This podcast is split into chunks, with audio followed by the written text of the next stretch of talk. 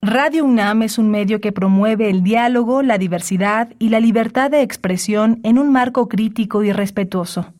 Los comentarios expresados a lo largo de su programación reflejan la opinión de quien los emite, mas no de la radiodifusora. Radio UNAM presenta Prisma RU. Una mirada universitaria sobre los acontecimientos actuales. Prisma RU. Relatamos al mundo.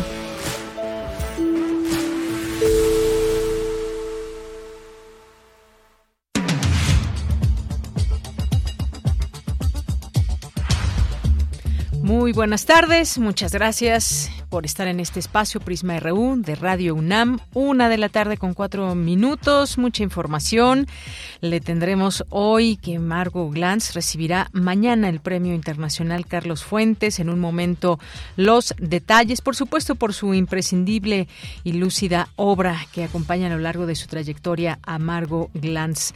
Vamos a tener también pues esta aprobación del presupuesto de egresos 2023. Contempla algunos recortes como fondos para el INE y organismos autónomos. Vamos a platicar con el doctor Ernesto Bravo, académico del Instituto de Investigaciones Económicas.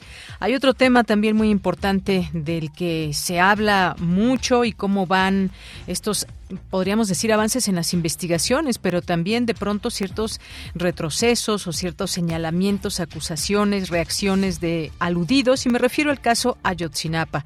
Eh, pues como sabemos, ha habido este, esta denuncia en contra de Alejandro Encinas por este caso de los 43 normalistas de Ayotzinapa.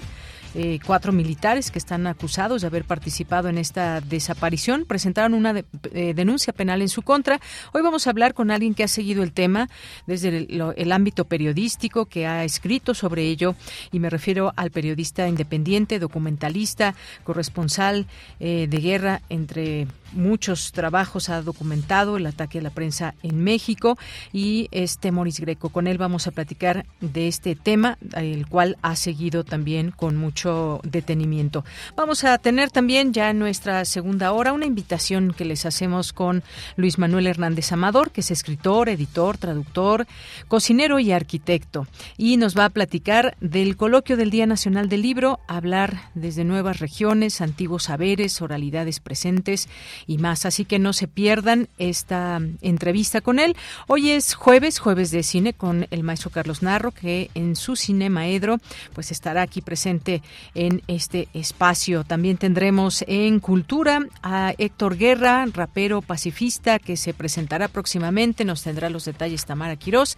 Y tendremos la información nacional e internacional, la información universitaria, claro, no puede faltar, como todos los días aquí en Prisma. A nombre del equipo, soy de Yanira Morán.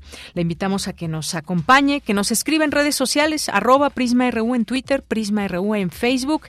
Y desde aquí, relatamos al mundo. Relatamos al mundo. Relatamos al mundo.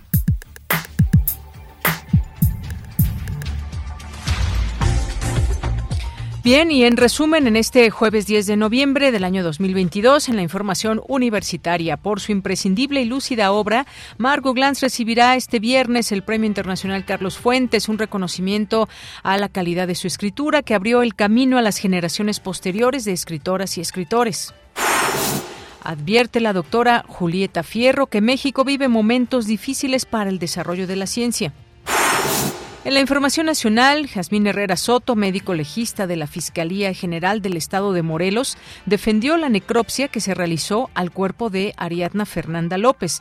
Aseguró que no es válido realizar una reautopsia. Escuchemos traía al momento de ingresar al anfiteatro, la descripción externa de las lesiones. Estas descripciones externas las tenemos que correlacionar con lesiones internas que pudieran estar relacionadas con fracturas o daños a órganos internos. Caso contrario, cuando no encontramos lesiones, a la disección de los órganos, tenemos que determinar si hay lesiones internas, porque también sabemos que puede haber no haber lesiones externas o afuera y sí haber lesiones internas. En este caso no presentaba ninguna fractura, ningún daño a órgano blanco. Entonces, Una vez analizado todo esto y si se requiere algún otro eh, análisis, se realiza y es como se obtiene la conclusión. No existe un proceso en mi contra. Desconozco, pero las autoridades pueden realizar los procedimientos, procesos que se requieran, de igual manera en cualquier circunstancia y en cualquier sistema jurisdiccional al que pueda ser llamada, lo atenderé. Bien, pues parece ser que están ahora pues matizando las declaraciones que en su momento se hicieron. El fiscal en su momento dijo claramente que científicamente era era muy difícil eh, decir que era un feminicidio. Y por la otra pues también con respecto a los golpes que traía no precisamente debe haber una fractura para que para que eh, que no explique o que no haya golpes. Una fractura un golpe son cosas distintas pero había maltrato en el cuerpo. También eso es lo que ya después también se corroboró con eh, toda la investigación que se hizo también de parte de la Ciudad de México. Pues seguiremos en un momento más también con este caso. Y el presidente Andrés Manuel López Obrador exhortó a que se castigue a los responsables y haya cero impunidad en los recientes casos de feminicidios, entre ellos el de Ariadna Fernanda, Lidia Gabriela y Mónica Citlali. Supuestamente para proteger el prestigio de las instituciones, porque eso también se usaba mucho. Hay que cuidar la institución. No, así no se cuida. Así se degrada una institución. Se fortalece la institución cuando se actúa con rectitud, cuando no hay impunidad, cuando no hay corrupción, cuando no hay amiguismo, cuando no hay nepotismo, influyentismo, ninguna de esas lacras de la política. Entonces yo espero que esto lo más pronto posible ya se aclare. Bien, y en este caso también, estos casos sonados, el, este otro de la maestra Mónica Citlali, que pues salió desde San Juan Alcahuacán de Ecatepec rumbo a su trabajo el pasado 3 de noviembre, ya no regresó, posteriormente se encontró su cuerpo a un costado de la carretera México-Cuernavaca y bueno, pues fue localizada el día de ayer en una, en una barranca ahí al lado de esta carretera. En más información, en otros temas, Alejandro Encinas, subsecretario de Derechos Humanos, aseguró que las acusaciones en su contra, interpuestas por militares ante la Fiscalía General de la República, son una aberración. La Fiscalía ha sustentado sus imputaciones, contrario a lo que se pretende desinformar, el trabajo que hemos presentado no forma parte hasta este momento de los casos que la Fiscalía ha judicializado. La Fiscalía ha sustentado sus imputaciones en muchos otros elementos de prueba y el Poder Judicial de la Federación ha resuelto vincular a proceso a los militares implicados. Nuestro trabajo es conocer la verdad. Debemos distinguir las funciones de la Comisión de las funciones que corresponden a la Fiscalía Especial. La Comisión tiene por objeto otorgar asistencia a las y los familiares, investigar los hechos para conocer la verdad y buscar a los estudiantes. Bien, y en más información, en la información internacional, el presidente de Estados Unidos, Joe Biden, reiteró su intención de presentarse a la reelección en 2024. Señaló que hará todo lo posible para garantizar que su predecesor, Donald Trump, no regrese a la Casa Blanca.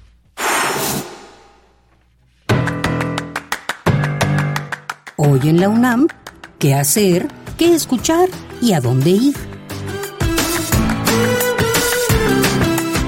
Hoy es jueves de Gaceta UNAM y en su portada nos presenta el tema Escritora en espiral, profesora universitaria. Margot Glantz recibe mañana el Premio Internacional Carlos Fuentes a la Creación Literaria 2022. Conoce todo acerca de este reconocimiento que se otorgará a la calidad de su escritura que abrió el camino a las generaciones posteriores de escritoras y escritores. Además, en este número de la Gaceta de la UNAM podrás conocer todos los detalles de la exposición, gritos, susurros y guiños del artista artista Teresa Serrano, trabajo plástico que parte de su postura política integral, que relaciona su biografía y su experiencia como mujer con temas e imágenes del contexto social mexicano e internacional. Esta exposición la podrás visitar en el Museo Universitario del Chopo. Consulta la nueva edición de la Gaceta de la UNAM que se encuentra disponible en el sitio oficial www.gaceta.unam.mx. No te puedes perder una emisión más de la serie Al compás de la letra, revista radiofónica literaria cuyo objetivo es fomentar la lectura e incentivar la imaginación. Cada emisión se construye a partir de una palabra que nos conduce por textos, poemas y personajes alusivos a dicho concepto. Acompaña a María Ángeles Comezaña, quien en esta ocasión tendrá como invitado al poeta, ensayista y traductor Audomaro Hidalgo. Sintoniza hoy, en punto de las 18 horas, el 96.1 de frecuencia modulada. Recuerda que hoy se llevará a cabo la ceremonia del premio José Rovirosa 2022 al mejor documental mexicano, mejor documental estudiantil y premio del público, seleccionados entre 18 títulos producidos por jóvenes creadores. La cita es hoy, en punto de las 18.30 horas, en la sala José Revueltas del Centro Cultural Universitario. La entrada es libre y el cupo limitado. No olvides llevar tu cubrebocas y utilizarlo durante todo el evento.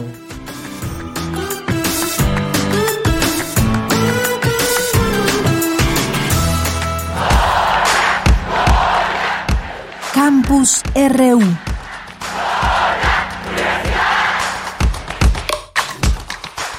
Bien, pues sí, efectivamente, y lo mencionamos de nueva cuenta porque mañana estaremos también, por supuesto, siguiendo esta cobertura de eh, este premio que se le otorga a Margot Glantz, que pues ha tenido una trayectoria magnífica, su obra ahí está, y también, pues bueno, toda esta trayectoria que en la parte literaria hace, pues vamos con esta información que nos tiene mi compañera Virginia Sánchez. Vicky, muy buenas tardes, adelante con tu reporte. Hola, ¿qué tal, Bella? Muy buenas tardes a ti y al auditorio de Prisma RU.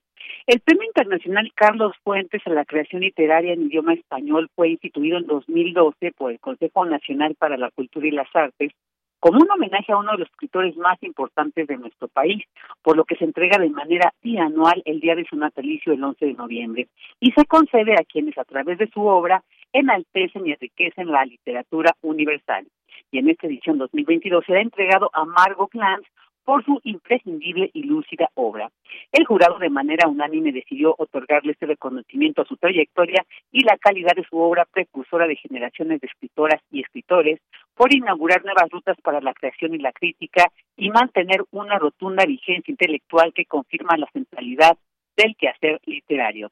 La ceremonia de entrega donde Margot recibirá el premio se llevará a cabo este viernes 11 de noviembre y contará con la presencia del rector de la UNAM, Enrique Graue, la periodista y viuda de Carlos Fuentes, Silvia Lemus, la secretaria de Cultura, Alejandro Frausto, así como los miembros del jurado.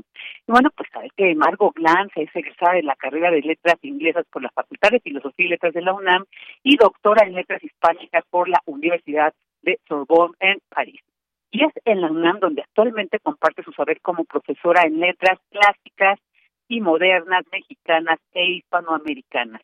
En 1966 fundó y dirigió la revista Punto de Partida.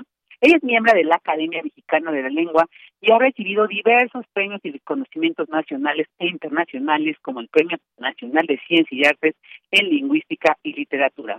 Entre sus obras que oscilan entre la novela y el ensayo destacan las genealogías, de la amorosa inclinación a enredarse en cabellos, el día de tu boda, historia de una mujer que caminó por la vida con zapatos de diseñador, entre otras.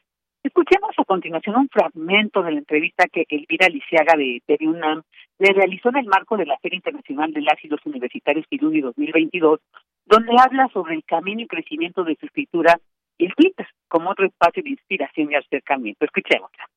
Las obsesiones permanecen, son constantes, solo que solo escribo cuando las obsesiones adquieren una forma específica, porque no, me, no, no puedo escribir dos libros con la misma estructura. Entonces, a medida que voy escribiendo cosas nuevas, me van surgiendo nuevas formas de, de escribir. Por ejemplo, me ha servido mucho el Twitter. Tengo un libro que se llama Y por mirarlo todo, nada veía, que tiene mucha influencia sobre el Twitter, aunque no es nada más el Twitter, pero sí el Twitter me inspiró porque me parecía que había una especie como de afasia a pesar de la cantidad de textos que se escribían, como que la gente perdía objetividad, perdía sentido de la ironía, perdía sentido de la jerarquía, porque todo te ocupaba exactamente el mismo espacio y la misma importancia cuando eran cosas totalmente siniestras, ¿no? Y bueno, pues como bien lo mencionaste, mañana llevaremos hasta ustedes la cobertura de esta ceremonia de entrega del Premio Internacional Carlos Fuentes a la creación literaria en idioma español que se le entregará a Margot Glantz. Ella, esta es la información. Vicky, muchas gracias y muy buenas tardes. Buenas tardes. Ya le tendremos todo este detalle el día de mañana. Vamos ahora con Dulce García. Analiza a la doctora Julieta Fierro el desarrollo de la ciencia en México. Dulce, muy buenas tardes. Claro que sí, Deyanira. Muy buenas tardes a ti al auditorio. Deyanira, en el marco del Encuentro de Periodismo Cultural y Divulgación Científica que organizó la Casa Universitaria del Libro, la doctora Julieta Fierro, académica del Instituto de Astronomía de la UNAM, presentó la charla Astronomía y Sociedad, con la intención de Yanira de reflexionar sobre las lecciones que nos ha dejado la pandemia en los ámbitos de la salud, la equidad de género, el feminismo, nuestra vida en el planeta y la exploración del universo, así como su impacto en la humanidad. Ahí de Yanira Julieta Fierro explicó cómo las investigaciones en hoyos negros están relacionadas con nuestros celulares. Vamos a escucharlo. Si colisionan dos hoyos negros, el espacio y el tiempo se deforman y estas ondas van avanzando por el universo y llegan a la Tierra y la deforman. Muy poquitito, pero suficiente para medir esa deformación. Y así sabemos que por allá en el universo colisionaron dos hoyos negros. Entonces, ¿eso que tiene que ver con la ciencia básica? Van a decir, bueno, a mí qué me importan los hoyos negros, yo quiero comerme una torta de jamón doble hora en la noche. Bueno, pues resulta que se pusieron unos satélites alrededor de la Tierra a ver si podían moverse cuando pasara la onda gravitacional, igual que los barquitos en un charco se mueven, pues iban a mover. Y el experimento falló, no se movieron los satélites porque no teníamos posicionadores globales suficientemente precisos para detectar el movimiento. Y gracias a eso se perfeccionaron los posicionadores globales. Y por eso ahora nuestros celulares tienen aplicaciones como Waze y Google Maps, es decir, nos podemos ubicar en cualquier lugar. Y bueno, Deyanira, la, la doctora Julieta Fierro dijo que los grandes proyectos, como por ejemplo el del acelerador de partículas, avanzan el conocimiento, lo transfieren a la industria y se imaginan los proyectos que va a haber en un futuro. Pero dijo que eso en México no sucede tan comúnmente. Escuchemos por qué.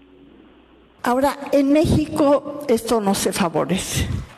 Y es una lástima. Por ejemplo, los norteamericanos ahora están construyendo estos satélites eh, de ondas de radio para poder analizar el universo. Y van a estar en Nuevo México. Aquí se ve el norte de México, Estados Unidos, y son estas hélices de radiotelescopios para ver la radiación de los astros. Entonces, si tuviéramos cada una de estas antenas fuera un ojo nuestro, pues veríamos mucho más, ¿verdad? Bueno, pues entonces querían poner estas antenas en México, algunas de ellas, pero pues ninguno de los gobiernos de esos estados este, dijeron, pues sí, yo le entro por el problema del narco. Desafortunadamente por el narco de Yanira.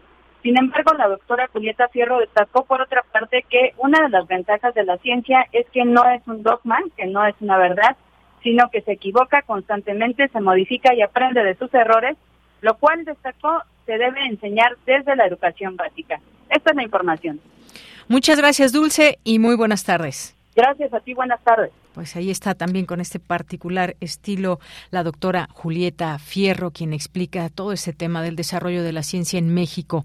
Vamos ahora con Luis Fernando Jarillo, que nos tiene esta información que hemos dado seguimiento también. La Fiscalía General de Morelos defiende la autopsia realizada a Ariadna Fernanda.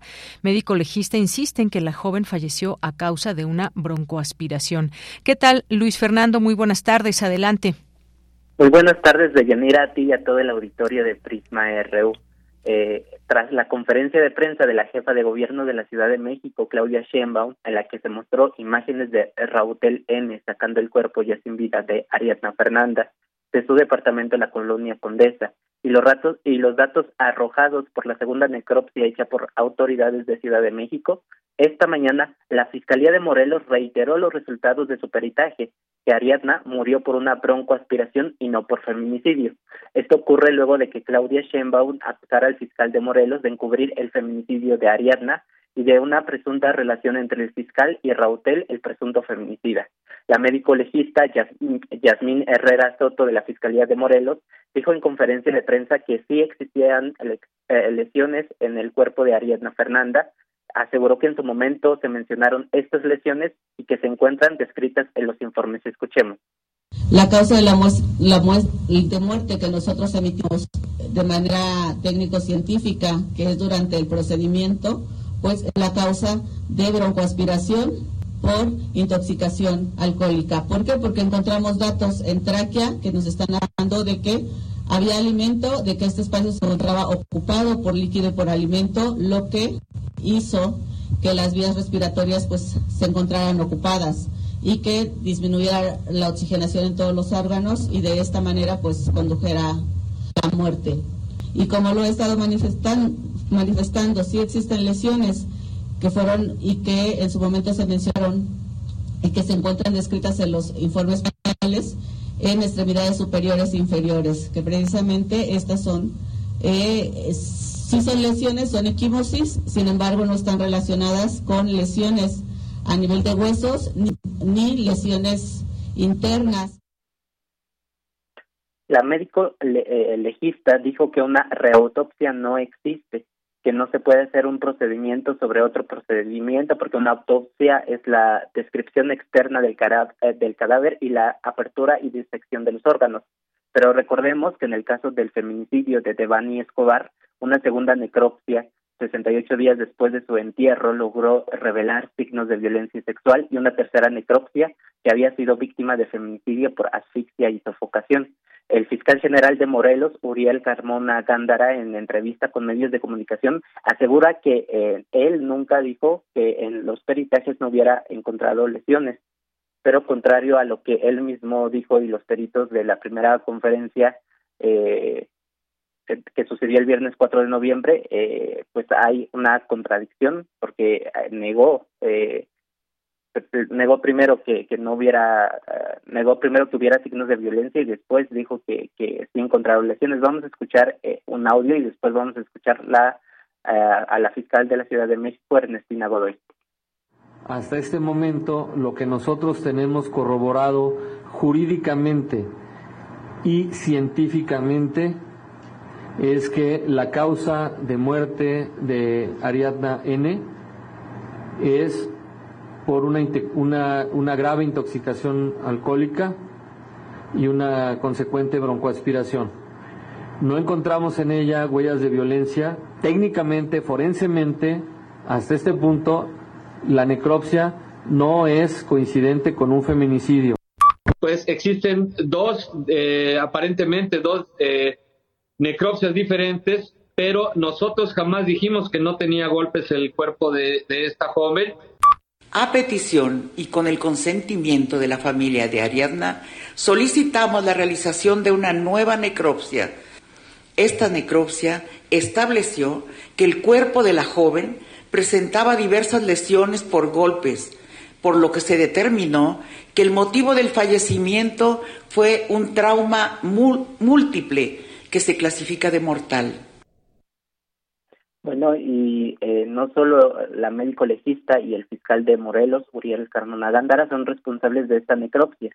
También la titular de la Fiscalía de Feminicidios de Morelos, Fabiola García Betanazos, el doctor Nava Vázquez, coordinador de servicios periciales, Dulce Figueroa, responsable del laboratorio de química y de determinar las drogas de, de abuso, eh, y eh, pues la, la, propia médico legista, todos eh, en la primera conferencia hablaron para sostener la versión de que Ariadna murió por broncoaspiración y que no había indicios de feminicidio, que es pues una versión totalmente diferente a la que ha dicho la Fiscalía de la Ciudad de México, la fiscal especial de feminicidios, Tayuri Herrera, Eh, y pues este es mi reporte de Yanira.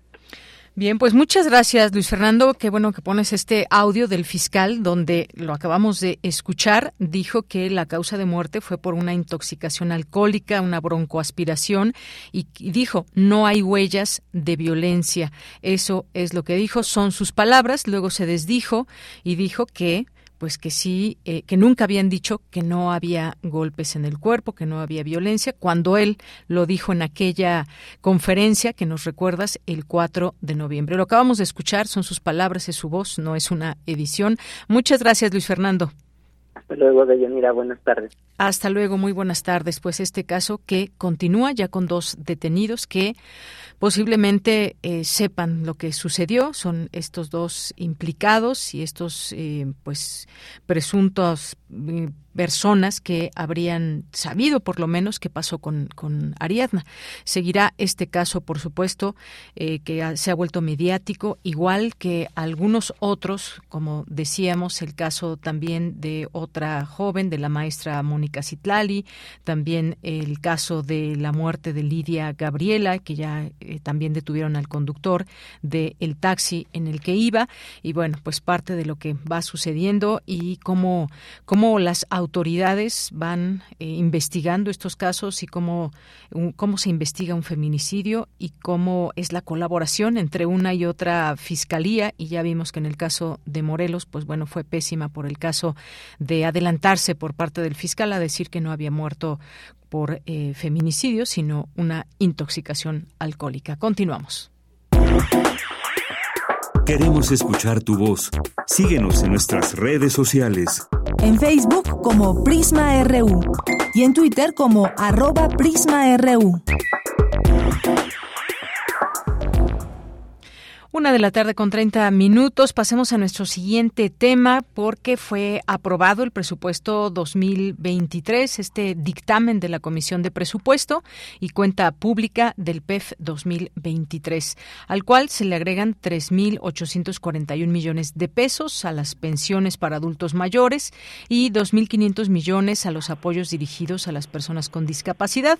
También hay un recorte a los organismos autónomos como el INE, Poder Judicial de la Federación y el Instituto Nacional de Transparencia, Acceso a la Información y Protección de Datos Personales, eh, partidos eh, políticos en la Cámara de Diputados aprobaron este presupuesto.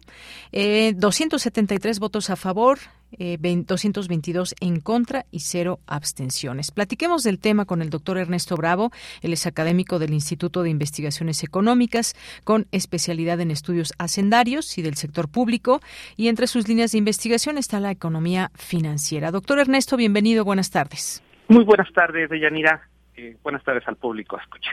Un gusto platicar con usted y que nos comente desde su análisis esto cómo vaya. Lo hemos hecho en otro momento de ir entendiendo cómo, eh, cómo es que se hace un, eh, un presupuesto de egresos. En este caso vemos algunos, algunos cambios como estos recortes e incrementos por otra parte. ¿Cómo lo ve usted?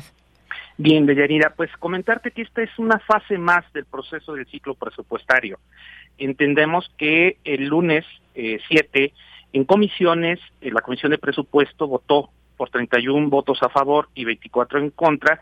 Este primer, digamos, dictamen que se presenta al Pleno, que fue lo que se, digamos, se aprobó en lo general el día de ayer por una votación, como bien dijiste, de 273 votos a favor y 222 en contra de los partidos PRI, PAN, eh, PRD y Movimiento Ciudadano. Una votación un poco más apretada que la que se dio en comisiones.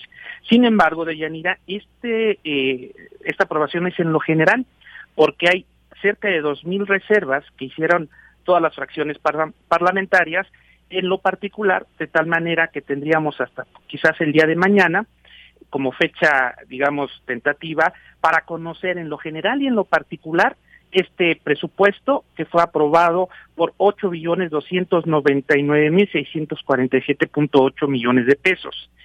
Y, como bien dices, hubo reasignaciones, ¿verdad?, eh, a varias eh, áreas, entre ellas, bueno, pues una muy importante a los órganos autónomos, están digamos, redistribuyendo cerca de 6.437 millones, en donde 4.475 millones de esta cantidad se eh, no, no se le asignan al INE, por lo cual él quedaría con un presupuesto cercano al 70% de lo que su comisión temporal de presupuesto aprobó como presupuesto para 2023, de tal manera que de un presupuesto que ellos estaban solicitando de 14.439 millones de pesos, con esta reasignación ellos quedarían con 9.964 millones de pesos. Y es el área que más, digamos, ha estado eh, llamando la atención, ¿verdad? Porque, bueno, pues se cree que con este recurso pues estarían afectando los procesos electorales. Comentarte, Deyanira, que a diferencia de las seis elecciones que tuvimos en 2022, para 2023 solamente tendremos dos, la del Estado de México y la del Estado de Coahuila, y empezar los trabajos de preparación para las elecciones del 24.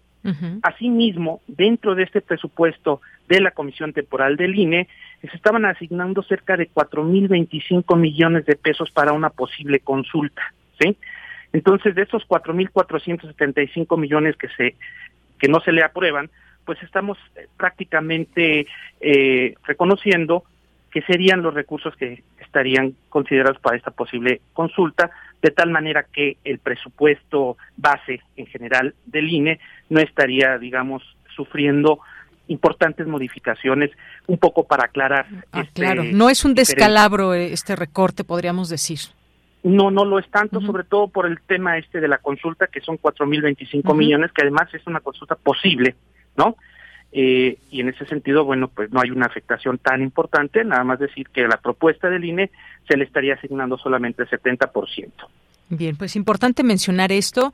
De pronto, pues bueno, también hay un discurso mediático, muchos medios de comunicación se enfocan en algunas otras partes. Se hablaba de este, de este enorme recorte de cuatro mil millones de pesos al INE que sería afectado en su presupuesto para la organización de, de las distintas elecciones. Entonces, aclarar que este es el equivalente a esta eh, consulta que se haría de cuatro mil veinticinco millones para esta consulta es más o menos el recorte eh, para ponerlo más o menos en eh, entenderlo.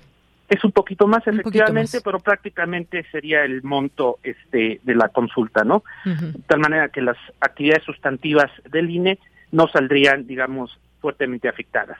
Quizás comentarte un poco de, eh, de Yanira que, eh, bueno, en lo personal, a mí me hubiera gustado que esta reasignación por 6.437 millones de pesos más que hice al rubro de eh, la Secretaría del Bienestar, se hubieran destinado al área de ciencia y tecnología, que para este 2023 se le está aprobando un presupuesto de 60.150 millones de pesos, lo que es un poco más del 0.7% de este presupuesto. Y no obstante que está creciendo en 2.5% el presupuesto en términos reales, sigue siendo muy poco de Yanira y no pasamos de ese punto cuatro por ciento del PIB en esta materia.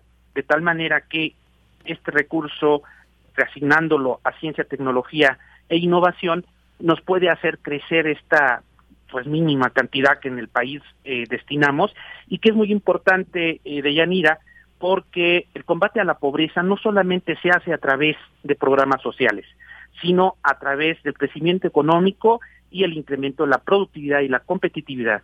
Y las asignaciones a ciencia, tecnología e innovación pues impactan de manera positiva estos rubros. Claro, importante mencionarlo también. Gracias por este eh, punto de vista que nos hace voltear hacia ciencia y tecnología y cuál es este presupuesto y cuáles son las necesidades que desde ahí eh, hay y que son y que son muchas. Y paso a otro punto también, doctor, eh, porque uno de los puntos también que se estaban incluyendo era, pues, al menos un fondo de 10 mil millones de pesos para dotar a policías de los estados y municipios de recursos para equipamiento y capacitación. Esto de acorde con la reforma que prolongó la participación de las Fuerzas Armadas a la seguridad pública hasta 2028. ¿Ahí qué podemos decir? Bueno, es precisamente un ejercicio de complementariedad por eh, afianzar el tema de la seguridad eh, de Yanira. Cuando nosotros analizamos los elementos que impactan en el crecimiento económico, resulta que el rubro de Estado de Derecho y de seguridad son los que más lo impactan y ha habido muchas, digamos, observaciones en términos de concederle, eh, bueno, en este caso, asignar las labores de la Guardia Nacional al Ejército, con la crítica también legítima de que tenemos finalmente que atender los cuerpos policíacos a nivel estatal y municipal. De hecho, por ahí se debió de haber empezado, ¿verdad? En esta administración, eh, pues estos recursos, a final de cuentas, irían en esa dirección, pero no solamente es cuestión de recursos de Yanira, es eh, cuestión finalmente de llegar a un diálogo mucho, muy serio entre federación, estados y municipios para asignar tareas muy específicas en labores de seguridad. Tú lo estabas comentando finalmente este tema tan fuerte que tenemos de la inseguridad con los eh, feminicidios y creemos que es uno de los recursos que más bien estarían, digamos, asignados a este rubro decir también que finalmente todo lo que hagamos para fortalecer la seguridad, tanto desde el punto de vista presupuestal como de acuerdos políticos al más alto nivel entre los distintos niveles de gobierno, redundará finalmente en eh, seguridad y bienestar para el total de la población y en particular para estos grupos que están siendo particularmente lesionados como la parte femenina. Claro, pues ahí están también estos estos puntos. Eh, seguirán estas distintas reservas, eh, algunas serán seguirán siendo presentadas también y nos enteraremos ahí también de todas estas discusiones. Se pueden seguir también, podemos seguir estas estas sesiones, escuchar a, a las distintas fracciones, diputadas, diputados que tienen algo que mencionar en este debate que se vuelve muy importante. Estamos hablando pues de mucho dinero, el presupuesto ni más ni, ni menos que se utilizará para el próximo año, cómo está dividido, cómo eh, cuánto dinero se va a un rubro o a otro, cómo eh, con qué criterios también podemos eh, ir entendiendo la propuesta desde el ejecutivo y cómo se discute en las en las distintas cámaras, en las dos cámaras y qué cuáles son estos argumentos. ¿Algún otro otro tema que quisiera comentar con respecto a estos millones y millones de pesos que hay dentro del PEF 2023? Dos cosas de Yanira. Primero, decir que por ley tenemos hasta el 15 de noviembre para, eh, digamos, hacer la propuesta final en lo general y lo particular, digamos, del presupuesto. De tal manera que se estaba comentando que quizás el día de mañana ya se tuviera en lo particular. Esto se puede prolongar, pero por ley tendríamos hasta el 15 de noviembre. Y lo otro es comentarte. Sí, es un presupuesto, es el cuarto presupuesto más importante de todo el continente americano, de Yanira, pero hay un problema estructural seguimos teniendo pocos ingresos, ¿no? Parte de esta eh, compleja discusión de Yanira es precisamente por eh, lo limitado de los recursos. Necesitamos, digamos, llegar a un ingreso similar al de países como Brasil, Argentina, que son, digamos, eh, nuestros pares latinoamericanos, y no se diga los países de la OCDE y para eso necesitamos una gran reforma fiscal que solamente se podrá dar, en mi opinión, si eh, retomamos la discusión de la reforma del Estado de Yanira, ¿no? Es ahí donde nosotros podemos ya destrabar muchas de estas discusiones sobre este reparto de presupuestos. Si tenemos más ingresos, por supuesto, vamos a poder atender todas estas labores igualmente importantes. La democracia es igualmente y su atención es, eh, digamos, es trascendente para el futuro político de nuestro país, como las otras, las otras áreas, y necesitamos finalmente discutirlo al más alto nivel como sociedad y en las áreas políticas correspondientes. Así es. Y bueno, ya por último, doctor, le pregunto, ¿también habrá un ajuste a la baja de 33.5 millones de pesos eh, en la, a la Comisión Federal de Competencia, al INAI de 18.6 millones de pesos y al IFETEL, al Instituto Federal de Telecomunicaciones, 17.9 millones de pesos? ¿Esto cómo, cómo ve esta reasignación? Bueno, habría en este caso finalmente están saliendo los órganos eh, autónomos afectados presupuestalmente en función de sus propuestas. Me da la impresión que esta es otra discusión de Yanira que se tiene que dar en el Congreso, ¿verdad? De la suficiencia presupuestal. Verdaderamente, cuáles son las necesidades presupuestales genuinas de estos órganos, no solamente en este caso, pues, eh, para recortar si la condición presupuestal lo exige, sino incluso, dada su importancia, hasta tener ampliaciones presupuestales. Me parece que esto tiene que ser motivo también de discusión importante, no solamente a nivel de comisiones de Yanira, sino también en pleno, por supuesto, y la relación que va a querer tener la administración eh, central federal con los órganos autónomos. ¿sí? También es una discusión de gran aliento y bueno, pues habríamos, habría que hacer un análisis más específico sobre qué tanto están afectando sus labores sustantivas esta, estos recortes a los órganos autónomos. Muy bien. Pues doctor, muchas gracias por explicarnos, me parece de una manera muy clara estos estos temas que tienen que ver con el dinero, que tienen que ver con los distintos rubros y necesidades en un país como México. Muchas gracias, doctor. Deyanira, muchas gracias y gracias a tu público. Hasta luego.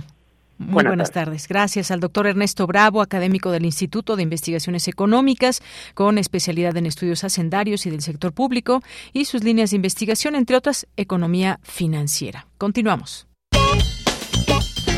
Porque tu opinión es importante, escríbenos al correo electrónico prisma.radiounam@gmail.com. Continuamos luego de que cuatro militares acusados de haber participado en la desaparición de los 43 normalistas de Ayotzinapa presentaron una denuncia penal en contra de Alejandro Encinas, el subsecretario de Derechos Humanos, Población y Migración de la Secretaría de Gobernación, sostuvo que quienes lo acusan son quienes vinculados con la delincuencia organizado, organizada perpetraron la desaparición de los normalistas. Además lamenta que los argumentos de los abogados pretendan confundir y engañar para litigar en medios lo que no pueden demostrar en los tribunales. Hablemos de este tema, ya está en la línea telefónica el periodista, politólogo, documentalista, periodista independiente, eh, corresponsal de guerra, eh, Temoris Greco, que nos acompaña el día de hoy aquí en Prisma RU de Radio UNAM. Temoris, ¿cómo estás? Buenas tardes. Deyanira, qué, qué gusto estar contigo. ¿Cómo estás? Muy bien, muchas gracias. El gusto es mío, Temoris. Pues platiquemos de este caso porque se ha complicado en algunos momentos luego de conocerse estas distintas informaciones. Primero este informe que dio eh, Alejandro Encinas, luego la participación del GIEI y su postura. Pero tenemos ahora esta situación de eh, esta acusación que hay o esta denuncia en contra de Alejandro Encinas. ¿Cómo ves cómo se van dando las cosas en este sentido? ¿Cómo entender, interpretar y seguir este, este tema ahora con estas acusaciones de los abogados, de los militares en contra de Alejandro Encinas? Pues mira, eh, es una cortina de humo. El, subsecretario Encinas está en lo correcto, aunque en realidad no está yendo tan lejos como en realidad es. O sea, lo que lo que está pasando no son solamente esos cuatro militares que que, que están eh, haciendo esta, esta esta denuncia contra él, sino es una operación que en la que se puede ver la mano de la Secretaría de la Defensa Nacional. Estos abogados son del grupo de Julio Scherer Ibarra, hijo de Julio Scherer García, el gran periodista fallecido, y que, que fue el consejero jurídico de la presidencia. Y el, en, las, en los hackeos, en, en, los, en las filtraciones que hubo a partir de los hackeos de, de este grupo que se llama Guacamaya, eh, salieron eh, salió información de que Julio Scherer Ibarra y eh, Omar García Harfuch se habían reunido con el secretario de la, de la, de la defensa. Eh, y casualmente esos abogados suyos de su grupo terminan haciendo la, la defensa de esos soldados. Es, este, ellos están atacando al subsecretario Encinas por algo que no tiene absolutamente nada que ver con la eh, con el proceso judicial que ellos llevan. Hay que e, ellos están aprovechando que hay una confusión entre tres investigaciones paralelas que se están llevando sobre el caso Yotzinapa. Son tres. Una es la de GIEI, la, del grupo eh, interdisciplinario de expertos independientes. Otra es la de la Comisión de la Verdad del subsecretario Encinas. Y otra, que es la más importante, porque es la única que tiene consecuencias legales, es la investigación de la Fiscalía Especializada en el caso eh, Ayotzinapa, de la Fiscalía Especial. esta, esta investigación es independiente de la que realiza Encinas. Los, los cargos presentados, los cargos que se les fincaron a los, a los general, bueno, al general Rodríguez Pérez y a los otros tres soldados, son, son cargos que se basan en la investigación de la Fiscalía Especial, no en la investigación de la Comisión de la Verdad. Entonces, ellos en realidad no tienen por qué atacar a Encinas, porque, porque sus soldados no, no están siendo eh, juzgados por la investigación que hizo Encinas, sino por la que hizo la, Fiscalía Especial.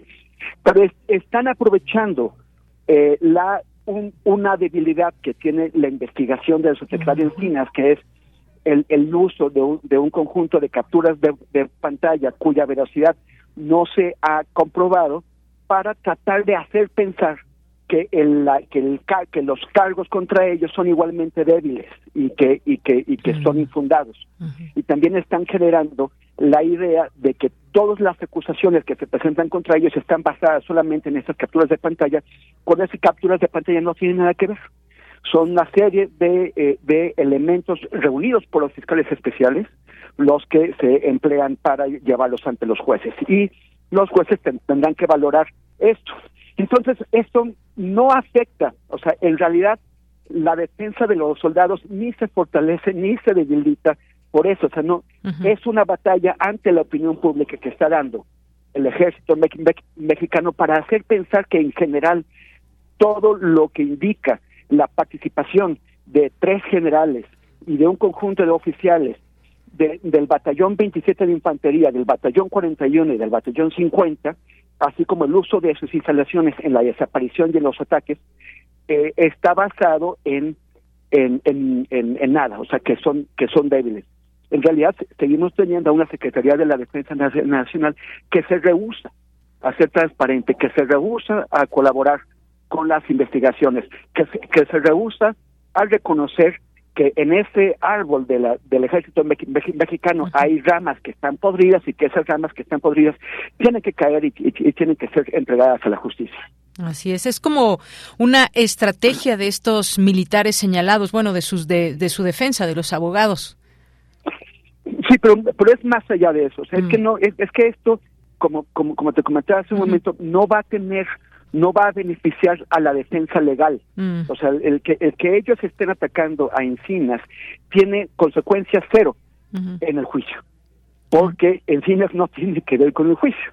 Eh, eh, lo que el, el efecto de esto es de cara a la opinión pública tratar de convencer a la opinión pública de que el ejército no tuvo nada que ver en el imperio criminal que se estableció alrededor de, de, de Iguala y que permitió la comisión de numerosos crímenes, de muchísimos crímenes, entre ellos la desaparición de los 43. Bien, Temoris, si, si, me permites, vamos a escuchar parte de lo que dijo ayer en un video que puso en sus redes sociales Alejandro Encinas para seguir conversando sobre esto. Muy bien. Aprovecho para informar que hemos entregado a la Fiscalía Especial un alcance de nuestro informe preliminar con el análisis de 154 eventos que conforman parte de nuestra investigación. Lamento que los abogados de los militares presuntamente involucrados en los hechos pretendan confundir y engañar para litigar en los medios lo que no pueden demostrar en los tribunales. Debo ser claro, los que hoy me acusan son parte de quienes vinculados con otras autoridades y con la delincuencia organizada perpetraron la desaparición de los 43 estudiantes de la normal de Ayotzinapa. Bien, pues Temoris, como, como te decía, y esto que explicas, litigar en los medios es un asunto, por supuesto, tan mediático que, pues, quien no lleva completamente todas estas seguimiento y versiones, pues se puede incluso llegar a, confundir. Ya luego de que nos explicas esto queda mucho más claro, pero pues se trata de litigar en los medios, dice Alejandro Encinas. Sí, sí, bueno, es, es, es llevar, o sea, e, ellos no tendrían que estar haciendo esos cuestionamientos ante la prensa, tendrían que estar, o sea, si efectivamente en algo sólido para decir que sus que sus defendidos, que los que los que los inculpados eh, eh, están están siendo acusados injustamente, pues entonces lo presentarían ante el juez, pero no lo pueden presentar ante el juez porque eh, porque pues son, son, dos cosas distintas. Yo había puesto el ejemplo hace unos días que es como eh, si tú tienes dos, dos vías paralelas. Una es la, autopista del Sol y otra cosa es la carretera federal a Cuernavaca. Si tú ves una, un accidente de motos en la carretera federal a Cuernavaca, no dices que la autopista del Sol está cerrada o que colapsó. Pero es lo que están ellos, es, lo que están intentando hacer, eh, simular que un problema que ocurre en, en una carretera está afectando una autopista que no tiene nada que ver. Bien, pues sí, eh, un ejemplo que se puede eh, nos puede dar para entender todo esto. Una una, una investigación sin duda compleja. Eh, hay pues todos estos elementos que se van conociendo y las la postura, por ejemplo, del GIEI, el presidente López Obrador que respalda completamente esta investigación de Alejandro Encinas y sin embargo, pues el tiempo va pasando, los años, los meses, las semanas. ¿Qué tan complejo ves en el horizonte que se pueda aclarar esta situación cuando ya muchas de las evidencias fueron borradas, cuando vemos esta reacción de militares. ¿Qué es lo que ves en este escenario para poder acercarnos o no a la verdad? Bueno, eh, como, como sabemos recientemente, el, fiscal especial del caso de Ochinapá renunció. y, renunció. porque percibió un sabotaje cometido por el fiscal general Alejandro Gersmanero, eh, eh, contra, contra su investigación. La, detención de Jesús Murillo Caram, el ex procurador general, eh, fue una detención apresurada, una detención que la fiscalía todavía no quería hacer porque todavía necesitaban reunir más más elementos y lo que es más más grave que 21 órdenes de aprehensión ya otorgadas por el juez, o sea, los el juez valora los méritos que de lo que le está presentando la, la fiscalía para para ver si sí tiene un sentido acusar a esas personas o no. Una vez que se otorgan esas 81 83 órdenes de aprehensión, es porque el juez considera que sí hay elementos para pensar o para acusar a, a, estos individuos. Pero la orden de retirar 21 órdenes de aprehensión eh, sin justificación, nadie sabe, o sea, no, nunca se presentó una explicación de por qué se retiraban esas zonas de, aprehensión. De, de, esas 21, 16 son de militares. El que, el que se hayan retirado estas órdenes también fue considerado como un sabotaje al trabajo que estaba haciendo la Fiscalía Especial. Entonces el fiscal especial se fue, nombraron a otro. Nombraron a otro que es una persona de confianza del presidente, pero que no tiene la confianza y que no ha sido aceptado por las madres y los padres de los desaparecidos, ni por el Centro Pro de Derechos Humanos que los representa. Ellos le pidieron al presidente que les permitiera presentar una propuesta y esa, esa petición fue negada. Entonces tenemos un señor que es totalmente ajeno al caso. El, caso de Yotzinapa, como tú sabes, Leia, es, eh, es enorme, es muy complejo, ha sido muy manoseado, muy manipulado y, y es, es muy, o sea, son eh, volúmenes y volúmenes y volúmenes de documentos, de evidencias que este señor no conoce porque nunca estuvo vinculado al caso, se llama Rosendo Gómez. y, y, además está el problema de que, de que una vez que ya fue saboteada, saboteado el trabajo de la Fiscalía Especial, no se ve cómo se pueda recuperar la confianza en la Fiscalía. Eh, en ese momento la Fiscalía tiene que buscar que se cumplan las órdenes de aprehensión que no fueron canceladas, tiene que, seguir con los procesos legales ya abiertos con las personas que ya han sido detenidas y que ya están sujetas a juicio, pero eh, de ahí a que pueda seguir avanzando eh, en, sus líneas de, de investigación, pues están entredicho.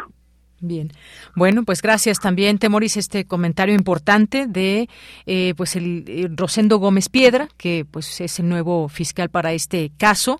Pues sí, complejo, como bien dices, creo que es una palabra que describe este caso y cómo pues a cuentagotas de pronto hemos conocido información que lleve a conocer un poquito más de lo que habría sucedido en Ayotzinapa, ya con los años que se tiene y con las evidencias que fueron borradas y bueno, pues sí, no sabemos cuánto tiempo lleve o si nos acerquemos cada vez más a una verdad que sea válida con respecto a todas las pruebas que se puedan dar a conocer de este caso. Pues Temoris, como siempre, muchas gracias por estar aquí en Prisma RU de Radio UNAM. Muchísimas gracias a ti. Te envío un saludo y a todo el público de, de Radio UNAM. Gracias, un abrazo, hasta luego. Hasta luego. Abrazo. Bueno, pues fue Temoris Greco, politólogo, periodista independiente, documentalista, que ha seguido también muy de cerca este caso. Y es importante que, sigamos en esta, en esta comprensión de lo que sucede con todo lo que se va descubriendo, con todo lo que se va informando, sobre todo eh, estos informes que se han dado a conocer, tanto de esta eh, comisión de la verdad, la Fiscalía especializada, esta Fiscalía especial, y también lo que ha pasado en cuanto a reacciones Ya, como nos comentaba Temoris, esta Secretaría de la Defensa Nacional que se rehúsa a que se transparente toda esta información y esas manzanas podridas que pueda haber y que estuvieron eh, presentes y que saben de este caso no se les proteja porque entonces pues tendríamos impunidad en este caso en vez de resolverlo. Pruebas que como decimos ya fueron borradas en su momento, que esa responsabilidad que en su momento tuvo una administración, un gobierno, un presidente en sus manos de poder llevarnos hacia la verdad que fue en su momento eh, la del expresidente Enrique Peña Nieto y que en vez de eso se construyó una una verdad, una verdad ficticia, una verdad que que pues nos llevó a medias verdades, que hay todavía quien está eh, prófugo de la justicia, eh, Tomás Herón de Lucio, por ejemplo, y toda esta complejidad que rodea al caso y que pues hay que ir entendiendo. Y esto que nos dice Temor es muy muy claro eh, pues no se, ah, bueno, como lo dijo Alejandro Encinas, litigar no se debe litigar en los medios, pero esto que nos decía Temoris también, ¿a quién corresponde todo esto? Y en todo caso, pues no tendría que ser Alejandro Encinas, es la Fiscalía General de la República, la que ha sustentado las imputaciones con base en estas evidencias sólidas, contundentes, confirmadas por un juez. Es decir, si vemos también esta parte mm, de querer hacerlo a través de los medios, de querer empañar el caso, de hacerlo también con un discurso mediático, más allá de los errores que pueda haber, este tema de las conversaciones, por supuesto, también tiene mucho que ver y lo que dijo el GIEI, que no había un sustento para dar por válidas estas conversaciones de WhatsApp, pero son muchos, muchos elementos los que, los que vienen aquí y que ha implicado también, por ejemplo, la detención de ni más ni menos de Jesús Murillo Caram. En fin, muchas cosas que hay en este caso y que no sé si nos acerquemos cada vez más a esa verdad que se pretende y a la cual también pues se comprometió este este gobierno. Vamos a hacer un corte en este momento. Recuerden, no, todavía tenemos más información en nuestra siguiente hora. Tenemos invitaciones, tenemos cine, más aquí en Prisma RU. Vamos un corte y volvemos a esta segunda hora. Porque tu opinión es importante, escríbenos al correo electrónico prisma.radiounam@gmail.com. Un tejido infinito de impulsos. Un diálogo en los matices del silencio. Islas resonantes. Pensar el mundo a través del sonido. Sesiones de escucha y diálogos en torno al sonido con Cintia García Leiva. Islas Resonantes. Miércoles a las 4 de la tarde, después del corte informativo. Repetición, sábados a las 19 horas, por el 96.1 de FM. Radio UNAM. Experiencia sonora. Exuvia. Exposición del artista mexicano Maximiliano Rosiles un conjunto de esculturas textiles monumentales que hacen referencia a una etapa de su vida donde fue migrante. Luego de estudiar los procesos industriales de fabricación de prendas, observó que esos materiales experimentan un proceso de transformación constante. Galería Sur del Museo Universitario del Chopo invita el Museo Universitario del Chopo y la Coordinación de Difusión Cultural UNAM.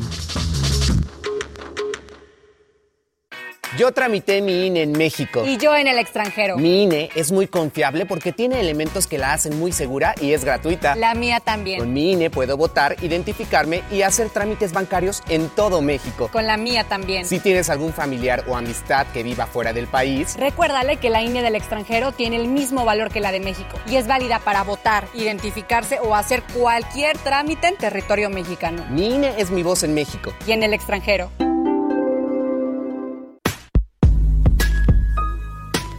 La salud mental implica un estado de bienestar en el cual las personas son capaces de hacer frente al estrés de su vida diaria, tienen el potencial para desarrollar sus habilidades adecuadamente, para trabajar y de esa forma para contribuir a su comunidad.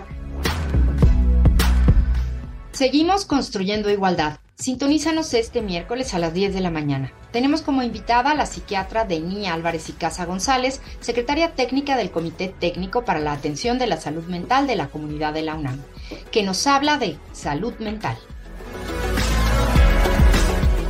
Escuchar y escucharnos. Construyendo Igualdad. Décima temporada.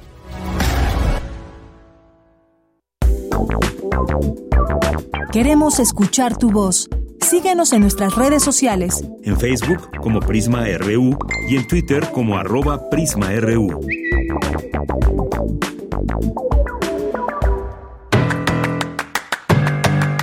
Mañana en la UNAM, ¿qué hacer? ¿Qué escuchar? ¿Y a dónde ir? La Universidad Nacional Autónoma de México, a través de la Coordinación de Difusión Cultural y el Museo Universitario del Chopo, abre la convocatoria del concurso universitario de rap al filo de la lengua, última edición, en el cual podrán participar estudiantes de todas las facultades de la UNAM. Los interesados deberán enviar un video de buena calidad en el que interpreten una composición original de rap de tema libre. Se pondrá especial atención a la letra, la calidad vocal, el desenvolvimiento escénico y la interpretación. Los interesados deberán enviar su material en archivo de video MP4 al correo electrónico al filo de la. Para mayores informes consulta el sitio oficial y las redes sociales del Museo Universitario del Chopo.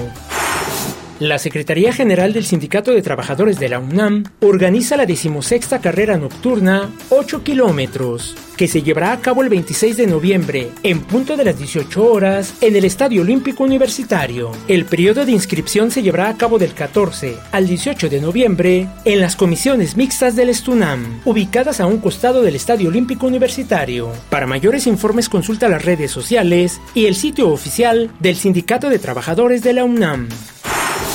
La Dirección General de Música de la UNAM, a través de la Academia de Música Antigua, abre la convocatoria para ocupar las vacantes de sopranos, mezzosopranos, altos, contratenores, tenores y barítonos para el ciclo 2023. La edad límite es de 29 años. Tienes hasta el próximo 16 de noviembre para inscribirte. Consulta las bases en el sitio oficial música.unam.mx. Y recuerda, si utilizamos cubrebocas, nos cuidamos todos.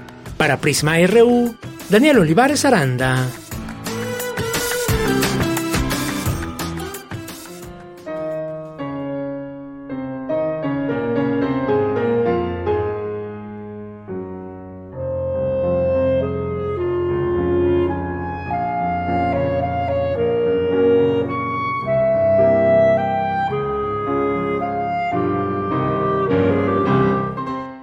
Queridos amigos melómanos y melómanas de Prisma RU, es un gusto compartir micrófono desde Radio UNAM con ustedes para presentarles la decimosexta temporada de nuestro festival, el Festival Internacional Divertimento, bajo el lema de Los Clásicos para Todos. Todos los que quieran pueden asistir. La entrada es libre a todos nuestros conciertos. Este es ya el quinto concierto de la temporada, el penúltimo, tendremos uno más.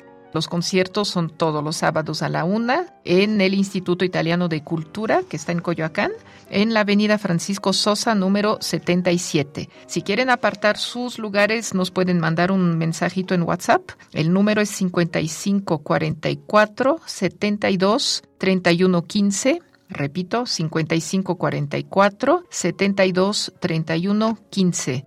En esta ocasión les vamos a presentar un dúo increíble, ya han tocado varias veces con nosotros y la verdad este, tienen una calidad impresionante. El maestro Luis Humberto Ramos en el clarinete y la maestra Camelia Goila en el piano, con obras de Saint-Saëns, Gobert y de Brahms. No se lo pierdan, va a ser un concierto fantástico. Sábado a la una de la tarde en el Instituto Italiano de Cultura Francisco Sosa número 77.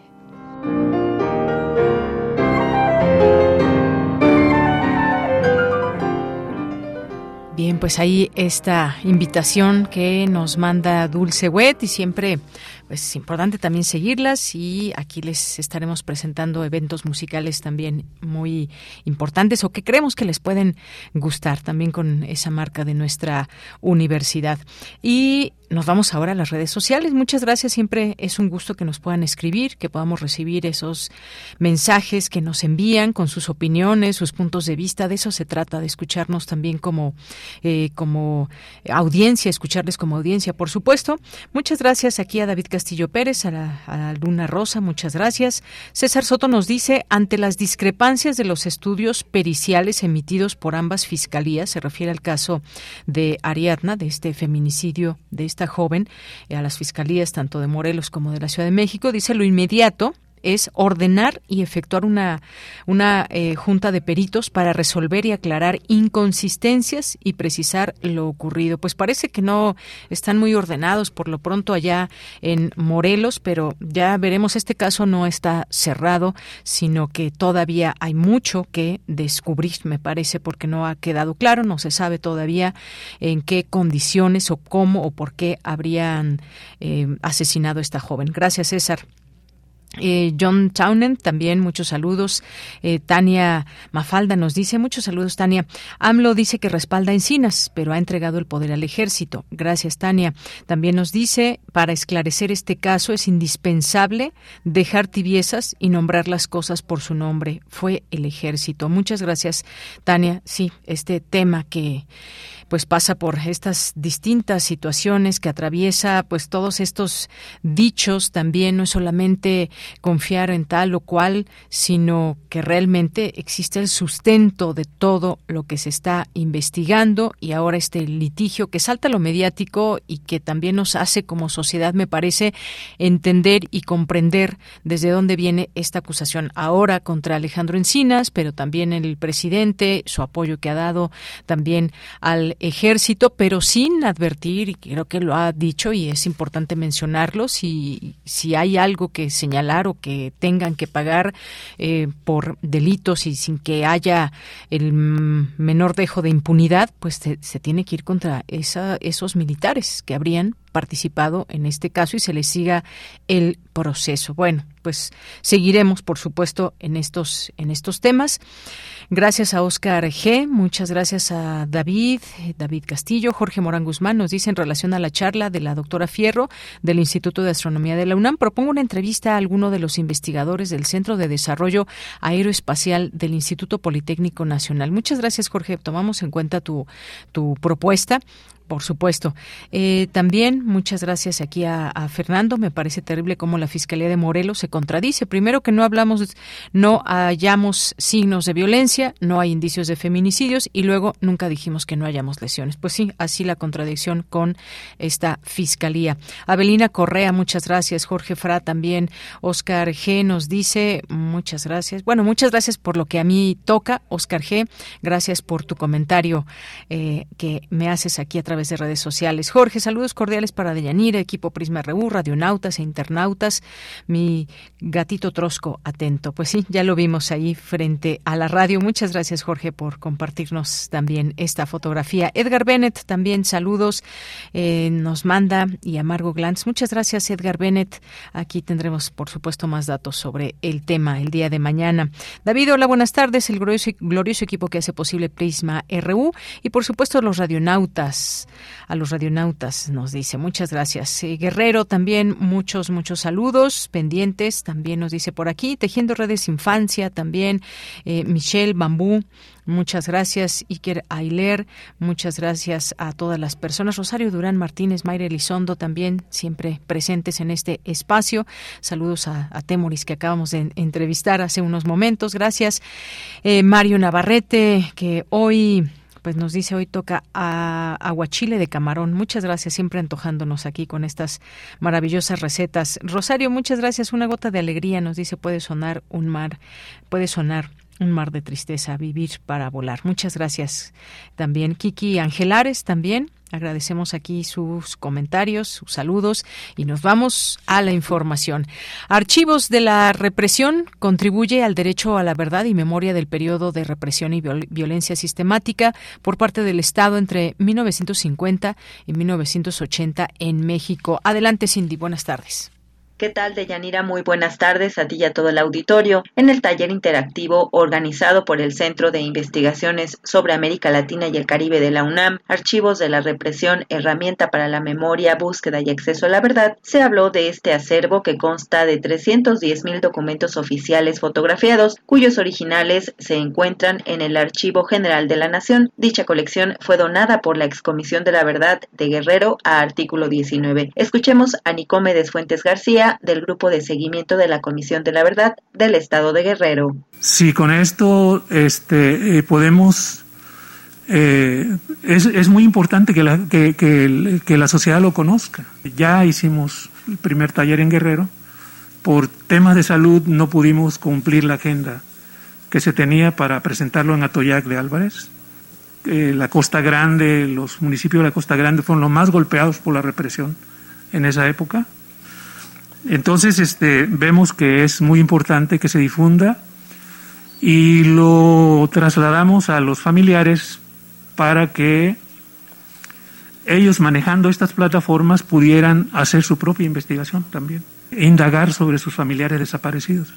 Artículo 19 está en proceso de sistematización y catalogación de dicho acervo. Hasta ahora se han catalogado 7.500 fojas que constituyen 2.373 documentos. Es Jessica Alcázar Romero, coordinadora del Derecho a la Verdad de Artículo 19 priorizar la información y la búsqueda por tres lineamientos que nos interesaban en ese entonces y que todavía nos interesan bastante.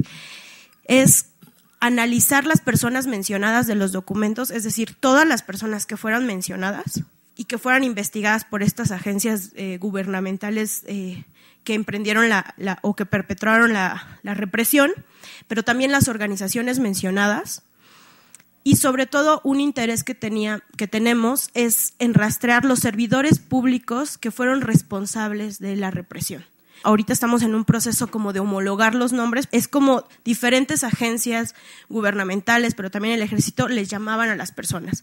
De Yanira, los documentos que se ponen a disposición pública no contienen toda la verdad histórica, pero forman parte importante de ella. No toda la información que estos documentos contienen narra verídicamente hechos, tomando en cuenta que hay información arrancada por tortura o elaborada para distorsionarlos. Sin embargo, estos archivos son una ventana indispensable para conocer la forma en que el Estado mexicano conceptualizó a la disidencia política, las formas en que las combatió y la lógica de violencia que impuso y que configuró prácticas violatorias de derechos humanos, incluso crímenes de Estado. Hasta aquí la información. Muy buenas tardes. Gracias, Cindy. Muy buenas tardes. Vamos ahora con Cristina Godínez. Académicos analizan el resultado de las elecciones intermedias en Estados Unidos. Adelante, Cristina. Hola, ¿qué tal, Deyanira? Un saludo para ti y para el auditorio de Prisma RU. El pasado 8 de noviembre tuvieron lugar las elecciones intermedias en nuestro vecino del norte. Y en opinión del doctor José Luis Valdés Ugalde, del Centro de Investigaciones sobre América del Norte, por lo regular estas elecciones las pierde el partido en el poder, ya que son como una especie de referéndum. El escenario más lógico, más viable, más visible es de que eh, ganan la Cámara de, de Representantes, pero empatan en el Senado con los demócratas, los republicanos. Estas elecciones son elecciones en donde la democracia, el tema de la democracia y el futuro de la democracia estadounidense está en cuestión. En definitiva, eh, dada la, emergencia del trompismo, de nuevo contra las elecciones, la presencia del trompismo en este momento en la, en la forma y en la persona de varios representantes que están siendo elegidos y seguramente serán elegidos para la Cámara de Representantes, es un desafío enorme a la democracia estadounidense. Para Mariana Aparicio, de la Facultad de Ciencias Políticas y Sociales, los resultados de las elecciones intermedias anuncian una derrota para los demócratas, pero no como se preveía con una aplastante marea roja. Diversos análisis apuntan a que los republicanos tomarán el control de la Casa con un margen mayoritario, pero este es limitado. Si realizamos una comparación a partir de la anterior composición de la Cámara Baja, 220 escaños demócratas contra 212 republicanos, eh, podemos ah, observar que aparentemente la composición numérica legislativa se mantendrá presentándose un cambio en el dominio de un partido a otro. Aunque de nuevo esta ligera ventaja no, no, no controla per se la agenda legislativa. Juan Carlos Barrón, también del CISAN, comentó sobre el tema mediático y el papel que jugaron las redes digitales. y que en redes sociales como, como TikTok, en donde había un gran riesgo, se hablaba mucho de la preocupación de, la, de que se reprodujeran pues, desinformaciones, noticias falsas, eh, creencias tiene eh, gente que, que, comparte esta ideología política, pues eh, resulta que paradójicamente pues este, estas mismas redes han resultado en un balance, en, una utilización de, de, personas afines a agendas progresistas, a, afines a agendas demócratas y... De Yanira, este es mi reporte. Buenas tardes. Gracias, Cristina. Muy buenas tardes. Relatamos al mundo. Relatamos al mundo. Dos de la tarde con 17 minutos. Hoy no hay Radio Francia Internacional. Y es que, ¿qué está pasando en aquella parte del mundo?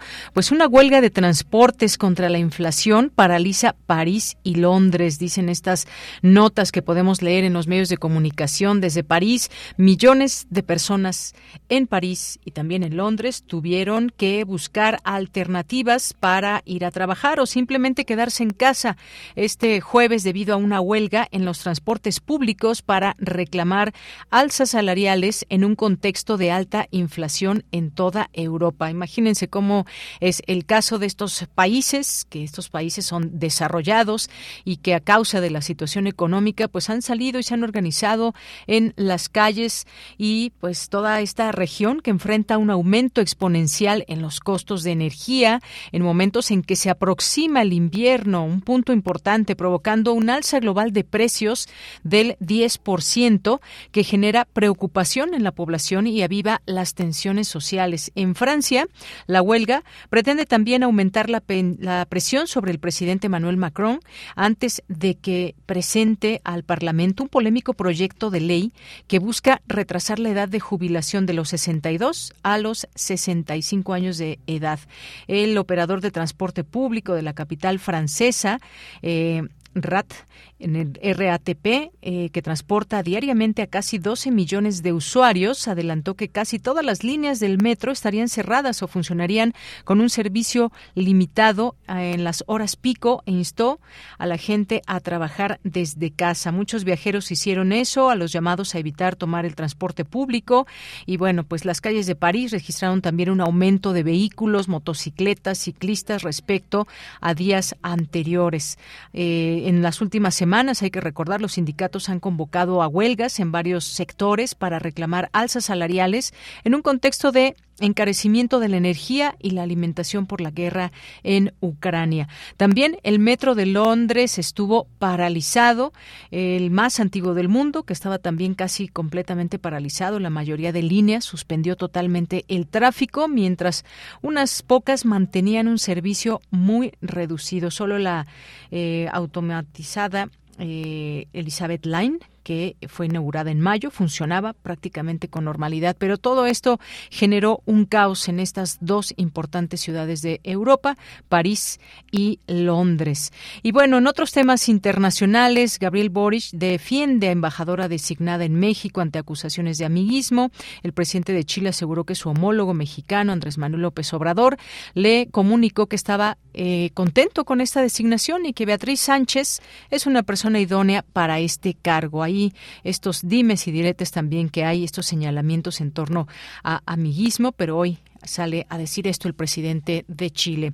Y en otros temas también internacionales se van a reunir eh, Joe Biden con Xi Jinping en Indonesia. Estos líderes que se reunirán por primera vez cara a cara desde la elección de Joe Biden discutirán sobre cómo manejar responsablemente la rivalidad entre sus respectivos países mientras intentan trabajar juntos donde sus intereses coincidan. Pues sin duda una reunión que se antoja interesante, importante de lo que suceda en este sentido que derive de esta reunión, que China, todo el poder que tiene, por supuesto Estados Unidos, temas incluso como la guerra pero ya veremos esos temas que aborden y lo que se sabe en torno a esto. Y un último tema, el presidente de Francia, Emmanuel Macron, urge a gobierno y oposición en Venezuela a retomar cuanto antes la negociación en México. Las negociaciones entre el régimen y la oposición deben reanudarse en cuanto antes en México, empezando por un acuerdo humanitario y luego, dice, espero, con garantías políticas, dijo el presidente francés. Pues parte de los temas internacionales que hoy se destacan en la prensa internacional. Prisma RU. Relatamos al mundo. Dos de la tarde con 21 minutos. Le damos la bienvenida en este espacio a Luis Manuel Hernández Amador, escritor, editor, traductor, cocinero y arquitecto. Escribe en español y en Dixá, zapoteco del Istmo. Nació en Juchitán, Oaxaca y hoy nos acompaña aquí en Prisma RU porque nos va a hablar del coloquio del Día Nacional del Libro. ¿Qué tal, Luis Manuel? Bienvenido. Gusto en saludarte. Buenas tardes. Hola, Deyanira. Qué gusto estar en tu espacio Buenas tardes. Muy buenas tardes. Pues cuéntanos acerca de este de este coloquio, por favor, para el público que te está escuchando aquí en Prisma RU. Claro, gracias. Este coloquio, eh, como ya lo dijiste, es a propósito del Día Nacional del Libro. Eh, lo organiza la Universidad Nacional Autónoma de México a través de la Coordinación de Difusión Cultural y la Dirección General de Publicaciones y Fomento Editorial de la UNAM. Eh, se va a realizar ya mañana viernes eh, comienza a las 9 de la mañana y termina a las 2 de la tarde. Y es una jornada de mesa y de conferencias. Son una conferencia inicial y una de cierre y tres mesas de discusión de conversación entre profesionales eh, que eh, tienen una amplia experiencia y trayectoria sobre las lenguas indígenas. Este coloquio está dedicado a las lenguas indígenas. El coloquio se llama Hablar Nuevas Regiones saberes, oralidades presentes y transmedialidad de lenguas indígenas. Y lo que quiere la Dirección General de Publicaciones con este coloquio es abrir y ampliar la conversación justo en el marco del comienzo del Decenio Internacional de las Lenguas Indígenas promulgado por la ONU y también vinculado con el Día Nacional del Libro hablando de libros, pero también hablando de otras materialidades del libro, los soportes digitales, otros medios. Eh, esta mesa convoca a varias conversaciones, a varias personas para hablar en torno al libro y a otras formas de editorializar las lenguas indígenas en otros materiales. Bien, pues gracias Luis Manuel. Y esta es una pues una conversación en torno a los libros, las lenguas y las lenguas indígenas, por supuesto. Esta eh, desde la UNAM, pues que se celebra los saberes ancestrales, el diálogo intergeneracional, multicultural. Comienza el próximo 11 de noviembre ahí en la Casa Universitaria del Libro.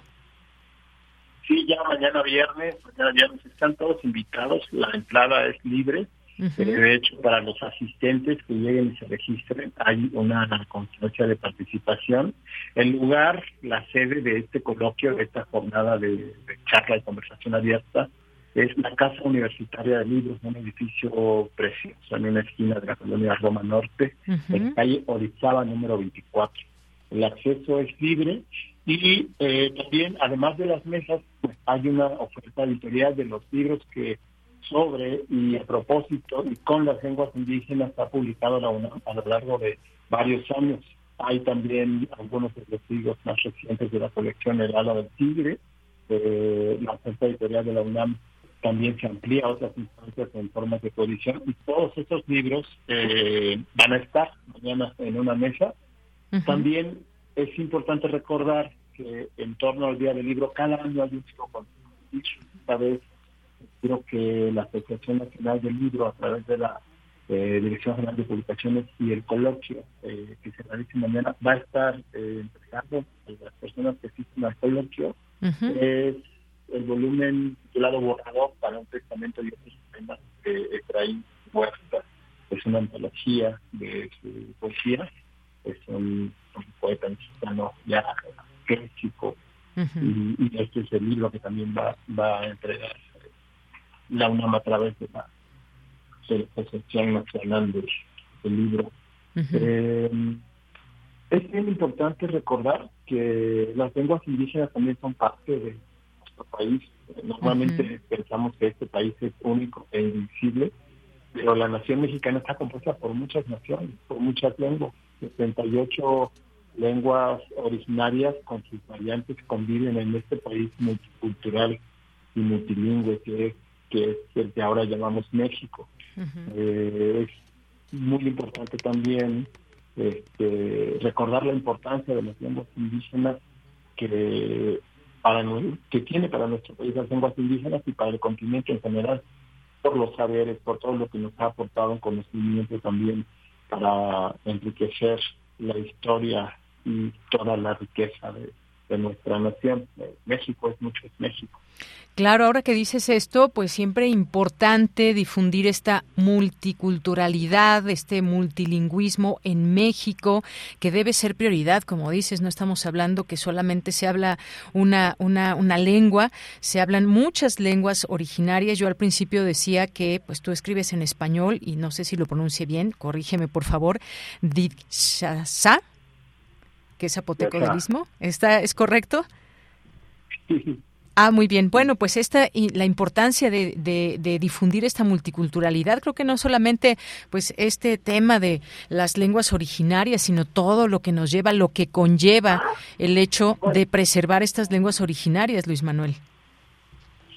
Es bien importante, es muy importante eso y el compromiso de la UNAM, justamente de la Dirección General de Publicaciones y Fomento Editorial, es seguir fortaleciendo estas acciones las políticas en torno a sus publicaciones, a sus contenidos, a sus proyectos.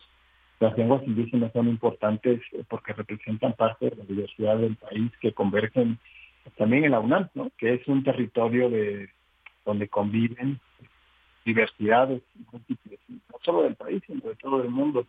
Por eso este coloquio es tan importante que, que, se dé a conocer, ¿no? que, la gente se acerque.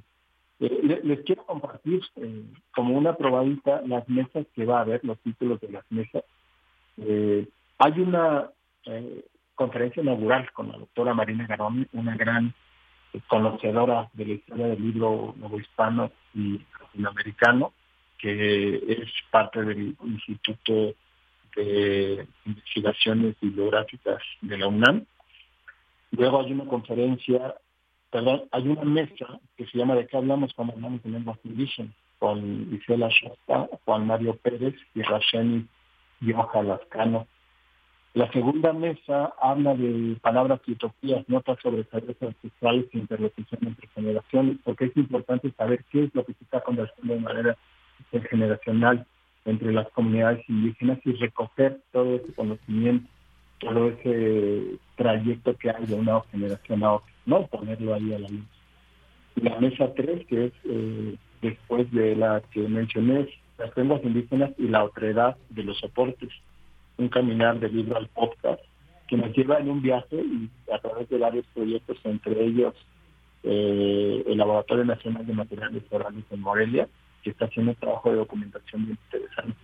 Y también el CIESAS, que tiene un laboratorio de archivos y materiales en lenguas indígenas eh, con la doctora Frida Villavicencio. El proyecto del ANMO lo eh, coordina Berenice Granados, que trabaja allí en Morelia, y también está en esa mesa con nosotros el escritor inaguantante eh, Antonio Carvalho, que es también productor de programas de televisión, conductor, guionista, dramaturgo, que nos va a hablar sobre la importancia también de las lenguas indígenas en los medios.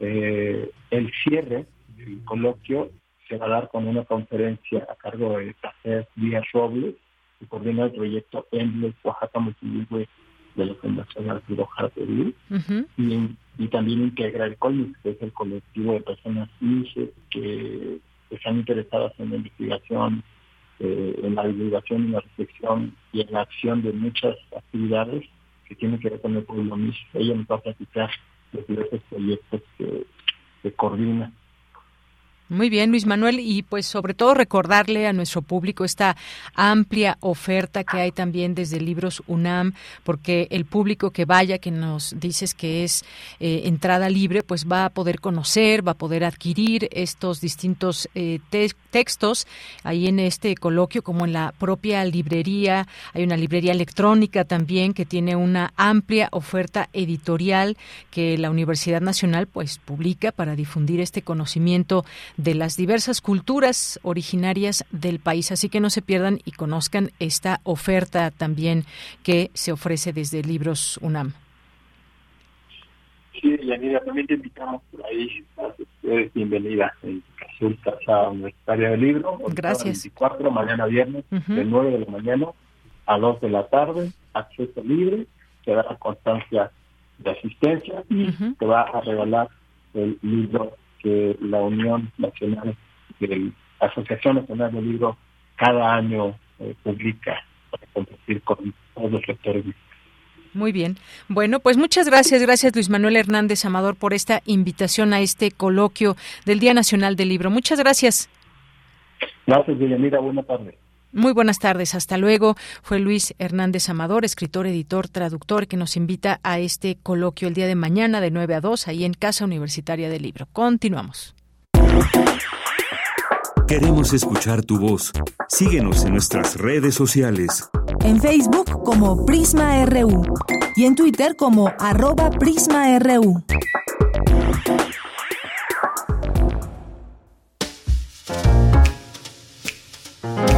Cinemaedro con Carlos Narro. Bien, pues ya estamos en esta sección de los días jueves con el maestro Carlos Narro, que ya nos acompaña aquí en cabina. Carlos, ¿cómo estás? Muy bien, ¿tú cómo estás? Bien. Pues yo siempre que llego aquí me pongo más contento de lo que ya está. Ah, qué bueno. De por sí procuro, Una cabina de buen humor que sea. Procuro siempre estar de buen humor. A veces no se puede, pero ni modo. Pues no, a veces hay cosas que pasan. y ya no puede uno seguir con la sonrisa cuando alguien pasa y te mete las llantas de, de su carro en un charco y te salpica de la cabeza a los pies. Entonces, bueno, hay momentos. Sí, hay momentos y situaciones. Pero hay momentos para todo, para todo. Fíjate que Hoy quiero hablar sobre algo que me preocupa de alguna manera. Me preocupa que de pronto pongamos eh, haciendo mayor importancia a cosas que creemos que la tienen cuando realmente no la tienen. Y me refiero a que la vida es muchísimo más, muchísimo más que las creencias, que la política, que las religiones, que los partidos de fútbol, que las cosas en las que siempre se está planteando como si todo fuera debido a muerte. Y la vida, pues va mucho más allá. Y la vida nos ofrece muchísimas cosas. Y de entre las cosas más importantes que nos ofrece la vida, para mí sin duda pues, es la amistad, es la familia, son las relaciones de afecto con la gente a la que queremos, con la gente que nos quiere, y son cosas que tenemos que poner por encima de muchas otras que, que pueden Perturbar perturbarnos a veces. Fíjate que hace unos 30 años, mi querido amigo, director de cine, este, a quien no he visto hace algunos años, Alfonso Arau, que está acostumbrado a siempre salirse con la suya.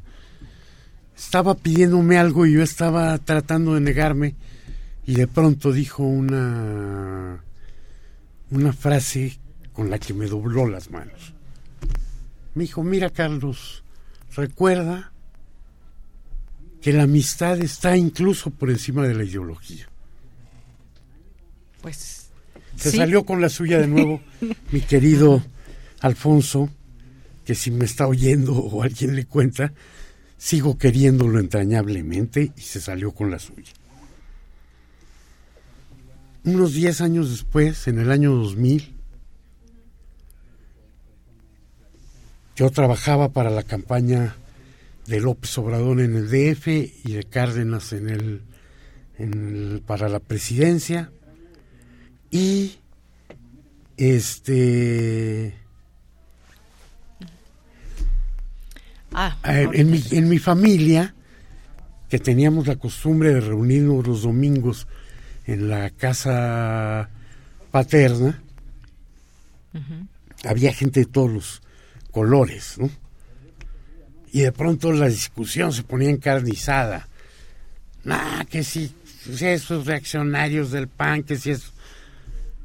la política siempre nos salió cosas. y nunca lo hacía, pero dio un manotazo en la mesa.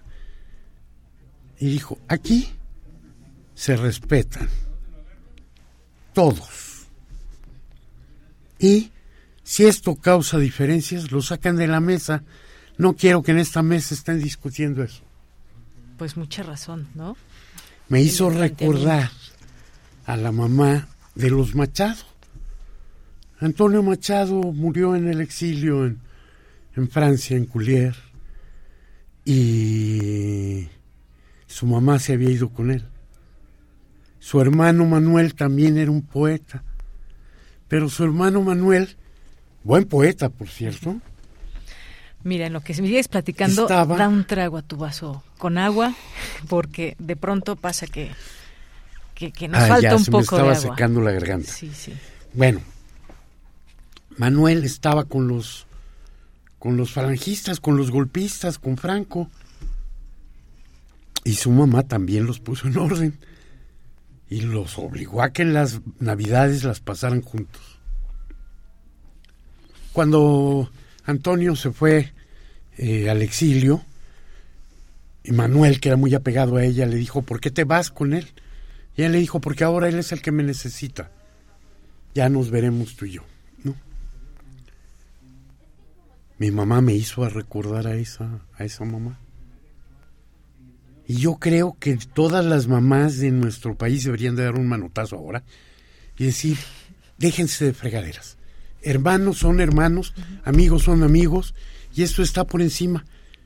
No le voy a pedir a nadie que deje de pensar en lo que piensa. Sabes que para mí la libertad es la palabra más querida y no le voy a pedir a nadie que deje de, de sentir lo que siente, ni de pensar, ni lo que quieras. Lo único que pido es que suspendan las enemistades que tienen por gente que ni los pela ni les interesa. Así es. Porque los políticos, Como los políticos. son seres a los que no les importan los seres concretos. ¿Y? Entonces, bueno, el cine nos ha dado muchísimas muestras de esta posibilidad, de esta eh, cosa de que la amistad es algo que salta unas trabas increíbles. Hay un montón de películas por ejemplo, en el mundo de la animación, el zorro y el sabueso, ¿quién se imaginaría que el que le toca perseguir al otro se vuelva su amigo? Gasparín, que es como una recreación de del fantasma de Canterville, un fantasma y una niña tierna y linda se vuelven amigos en una casa este llena de fantasmas. Winnie Pooh, un cerdo, un burro, un oso, este y un niño hacen una pandilla de amistosa increíble. En mi monstruo y yo, un, chamaco solitario tiene una encuentra un huevo del, del monstruo más famoso del mundo seguramente, el del lago Ness, y lo mm. empieza a crear por este por separado. Y hay además un montón de películas no pensadas en los niños, que qué bueno que a los niños se les enseñe que se puede respetar lo que es distinto. Pero hay un montón de películas de grandes directores, de, este, de, una intención mucho más seria, que pueden ir desde, por ejemplo, fíjate, el Robinson Crusoe de Luis Buñuel, que uno diría, no, Robinson Crusoe, esa novela este, colonialista, no, Luis Buñuel le da el giro, Luis Buñuel le da el giro y el viernes le da lecciones tremendas de pensamiento y vida al hombre blanco que venía supuestamente con la cultura Y terminan desarrollando una amistad que, que se teje más allá de que no se conocían y son completamente distintos. Sí, esos ejemplos del cine. Mi favorita entre todas, quizá, y que está en medio entre las películas para niños y estas, es El extraterrestre, ET. El extraterrestre de Steven Spielberg, película hermosísima. Me encantó cuando la vi por primera vez, porque después salió ya como Tú eras una niña. Sí, era una niña. Tú eras una niña y entonces te emocionaste cuando viste a Drew Barrymore, niña también, pero sobre todo a Henry Jackson Thomas, el protagonista, que se hace amigo lo más improbable. Un cachorro humano con un cachorro extraterrestre se hacen amigos. Y la la banda infantil se va a enfrentar a la policía y a los científicos de la NASA y a todo mundo para lograr que a ese cachorro se le trate como lo que es y se le deje llegar a donde su familia lo espera. En una escena de, de, una secuencia de las casi finales en la que Spielberg le rinde homenaje al, al neorrealismo italiano a una película de Vittorio de Sica y las bicicletas vuelan. Y la luna de pasan, pasan por encima de la policía, pasan por encima del intento de detenerlos, con una luna llena enorme, preciosa. Este, ahí. Hermosa película. ¿Quién iba a pensar? O en Terminator 2, ¿sí? Este James Cameron hace que el, eh, el héroe del futuro le mande a su ser de nuestra época a un Terminator para que lo salve. Y la relación que se desarrolla entre el cyborg y el muchacho es improbable, pero se vuelve, se vuelve una, una, una, una relación así. Una de mis favoritas, tres colores rojo. Justo el color de la bandera francesa, que significa la fraternidad. También en una muy intrincada este, red de relaciones, en el que un juez que espía a sus vecinos conoce a una modelo que, que le lleva a devolver un perro que él ya no quiere, el propio juez arrepentido por lo que esta chica le dice va y se denuncia a sí mismo de, de haber estado espiando, este, unos novios se separan, otros se encuentran, total, al final de, las, de la trama nos vamos a encontrar con un montón de nuevas relaciones fraternas que han sido generadas por el azar. La película de Kieslowski de 1994, con Irene Jacob como la... De la muestra internacional en su momento de en el papel del juez, maravillosa película. Kolja de la República Checa en 1996, de Jans Berak, en el que un chelista checo que está medio desempleado, pues que era de la Sinfónica, pero que los años están con la con el momento en el que está a punto de disolverse el bloque socialista y pasan muchas cosas sociales, una mujer que huye de, de Rusia este, pacta con, de alguna manera, pactan con él para darle dinero por casarse con ella, para que ella pueda salir a Checoslovaquia. Llega ella con algo que no le habían dicho, que es un niño de cinco años, y ella se va para Alemania. Se va para Alemania y lo deja de pronto embarcado con un chamaco que habla ruso, con este músico que habla checo, y que tienen que tejer una relación de amistad de pronto que sí se vuelve profunda y entrañable cuando incluso la policía este, soviética los empieza a perseguir porque se dan cuenta que el matrimonio fue arreglado y eh, tienen que cambiarse a casa de los amigos de él. Y ya no se las cuento más, véanla, véanla, se teje muy bien esta, esta relación de, amistad. claro. O en Descubriendo a Forrester, en el que Sean Connery es un premio Pulitzer que ha estado desaparecido por décadas y que es, que es Forrester y Jamal es un estudiante del Harlem, que es muy destacado y por eso se lo llevan a una escuela de Manhattan de gente de muchos, muchas posibilidades. Y él, por casualidad, conoce a, a Forrester, que le empieza a orientar para cómo comportarse con estos de la clase neoyorquina pudiente que medio lo marginan y él que se enamora de una chica Claire y Forrest se va guiando. Y la improbable este relación entre un ermitaño gran escritor y un estudiante del Harlem este venido a más se materializa ahí. El libro verde una película sobre un caso verdadero es este Netflix la pueden ver en la que un, y es sobre un hecho real de los 60 un pianista eh, negro se ve contrata a un a un italiano eh, representado por Vigo Mortensen para recorrer Estados Unidos en una gira en la que va tocando en teatros, bares y demás, adentrándose a terrenos del racismo. Y Mortensen, su amigo, lo ayuda en todas. Amigos intocables, en la que un, muy, un hombre muy rico contrata a un delincuente recién salido de la cárcel para este para que lo ayude, lo auxilie, lo, él es cuadraplégico y, y lo que empieza con un choque cultural tremendo termina en una gran amistad. Mala hierba con Catherine Deneuve.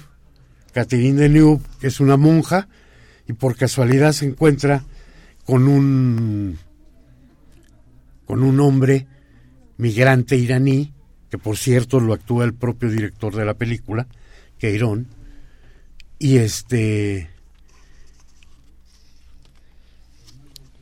a él lo mandan a pagar sus deudas enseñando a niños en el mismo lugar donde ella está. Y se desarrolla una amistad tremenda en la que incluso la monja de pronto tiene que portarse mal, aprendiendo a vivir, y el negro aprende a portarse bien también. Bueno, no es negro, el migrante, el, este, el iraní. Y dejo al final Novecento, una gran película de Bernardo Bertolucci, gran película con gran producción, con la gran fotografía de Estoraro, que por cierto anduvo aquí en México haciendo zapata con, con Alfonso Arau, y este, en el que dos niños que nacen el mismo día, en la mismita fecha, en una misma hacienda, pero uno como hijo de campesinos,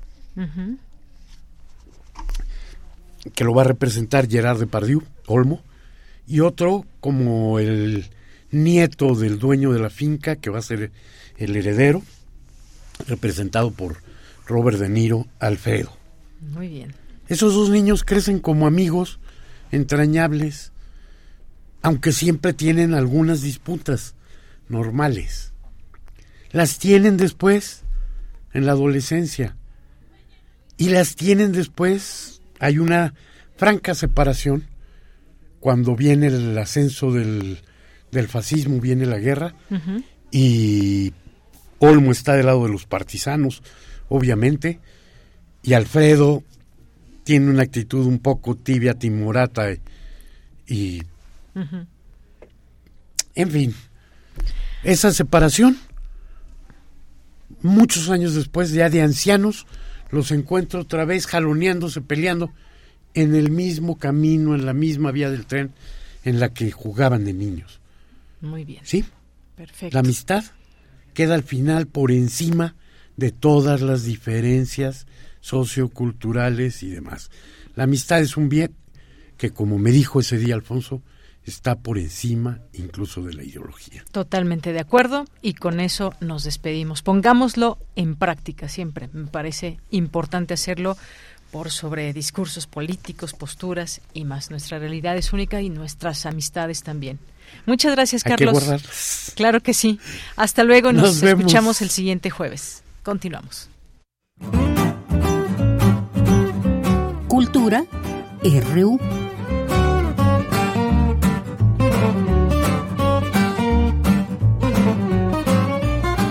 Je sais d'où je viens, mais je ne sais pas d'où je suis.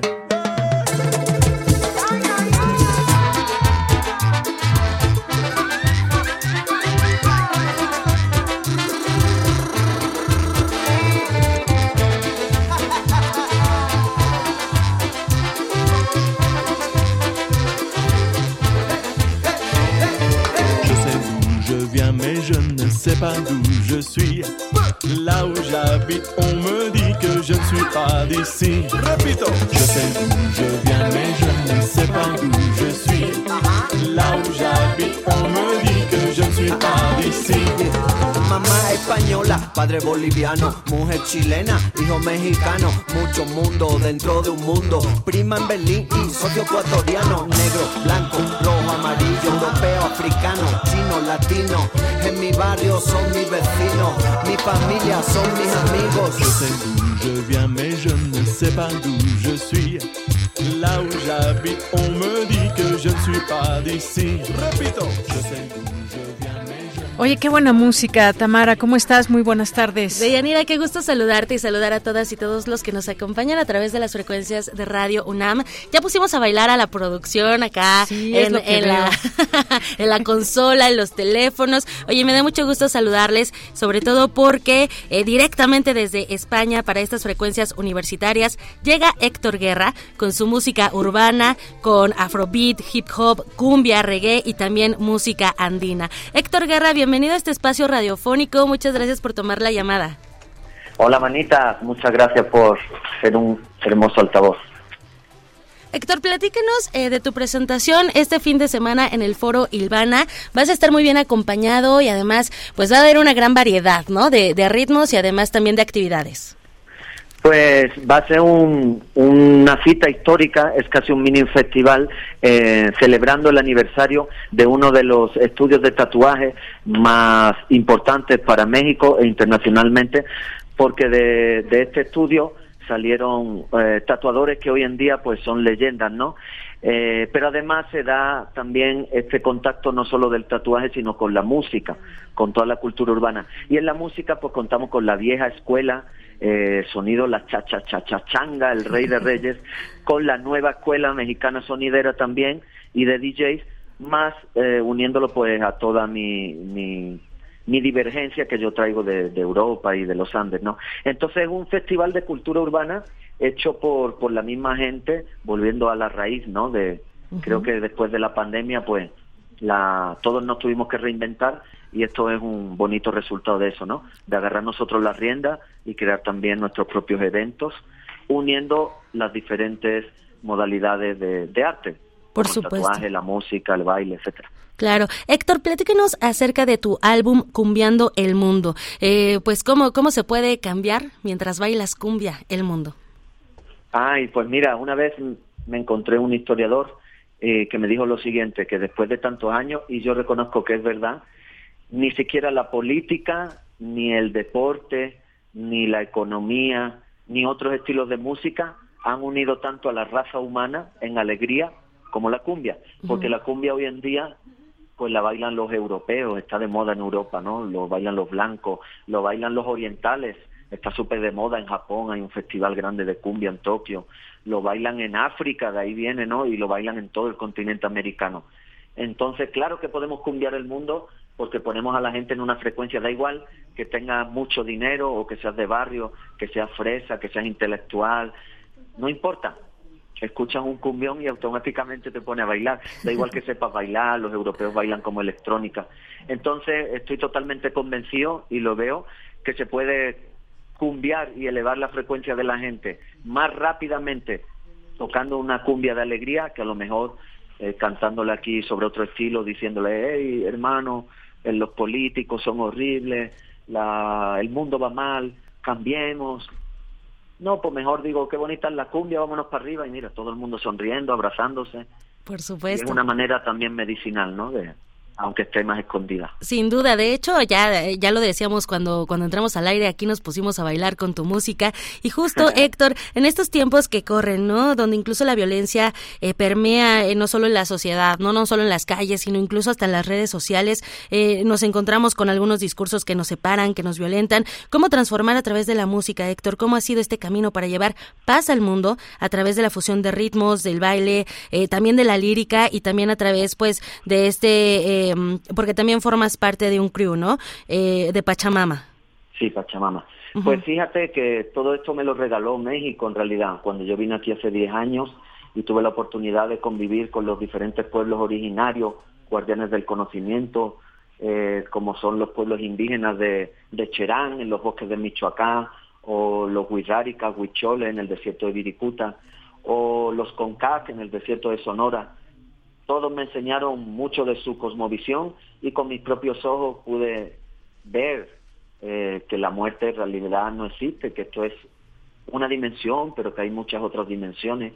Entonces, cuando tú ya adquieres ese conocimiento y lo integras dentro de ti, ¿qué sentido tiene si sabemos que esto es una parte más del camino, pero después de la muerte hay mucho más y eres consciente y venimos de otras vidas y reencarnamos y todo? Si ya tienes ese conocimiento, ¿qué, ¿qué sentido tiene ahora ponerme a buscar un Grammy o ponerme a buscar 5 millones de dólares cantando, eh, diciéndole a la gente que se compre un Ferrari o que viaje en un avión privado o que malgaste su dinero comprando joyas de oro? Eso es un discurso que no es la realidad.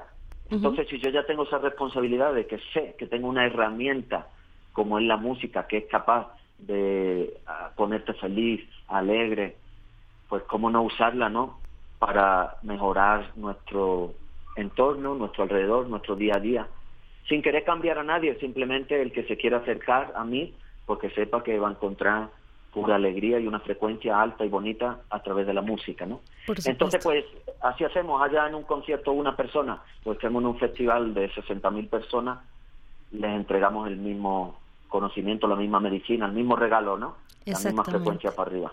Así es, la música nos une, la música también nos acompaña y bueno, eh, pues a, través también de, de esta de, de, este concierto en el Foro Ilvana, pues podemos vibrar todos juntos, ¿no? Y, y, estar en un solo espacio, como bien lo decías, retomar los espacios después de, de la pandemia, de, de, estos tiempos que nos tuvimos que separar y, y, si bien nos fue, nos reinventamos y bueno, pues hay que compartirlo. bien tus redes sociales que, que ponías, ¿no? Eh, estar, eh, que, que alguien de Tepito te pida una foto es, es mejor que un Grammy, o sea, hermanarnos. Ay, eso me pasó ayer, ¿lo viste? Y fue algo, fue algo hermoso, si quieres te cuento la anécdota. Yo estaba viendo unos sonideros eh, quedando porque vamos a grabar un video musical ahí en Tepito y una actuación y tal, y justamente su sobrino agarró por ahí una moto para ir a traernos unos refrescos y cuando cruzó la esquina pues se encontró con un montón de policías que pues ya sabes lo pararon, le encontraron cualquier razón para sacar un dinero. Entonces fue hermoso porque dijeron, no, pues vamos a tirar una moneda al aire y si sale cara, pues tanto dinero para ti y si sale sol o cruz, eh, no nos cobra nada. Tiraron la moneda, ganaron la gente del barrio, la policía no cobró nada entonces era bien absurdo y bien surrealista ver a la policía de, bueno, pues al menos si no nos vaya a dar dinero, pero déjame llevarme una foto para mi mujer, ¿no? Para que vea que está con los artistas estos, que sí te conocemos, que... Y dije, wow, qué loco. Quitándonos las etiquetas, ¿no? Al final del día somos personas. La cumbia, es lo que tenemos que decir, igual que seas policía, rico, pobre, al final une, la cumbia une a la raza humana. Excelente, pues hay, hay que seguir cumbiando el mundo. Héctor Guerra, eh, hacemos la invitación a nuestro auditorio a que se, se una este 12 de noviembre en el Foro Ilvana, eh, ubicado en Avenida México Tenochtitlan, antes Puente de Alvarado, en la colonia Buenavista. Que vayan, que bailen, que le saquen brillo a la pista, ¿por qué no? Muchísimas gracias por acompañarnos esta tarde. Muchas gracias, Bonita, y ahí te dejamos unas cortesías para ti y para tu público para que vengan a cumbiar con nosotros el sábado. Eso, que nos escriban por redes sociales y les damos esa, esa cortesía. Muchísimas gracias. Muchas gracias a ti por existir. Bendiciones. Igualmente, hasta pronto. Deyanira, con esto llegamos al final. Eh, yo regreso el lunes con más información. Que tengan excelente tarde. Gracias, Tamara. Con esto nos despedimos. Lo esperamos mañana en punto de la una para cerrar juntos esta semana. Tres de la tarde en punto. A nombre de todo el equipo, soy Deyanira Morán. Buenas tardes y buen provecho. Radio UNAM presentó Prisma RU. Una mirada universitaria sobre los acontecimientos actuales. Prisma RU. Relatamos al mundo.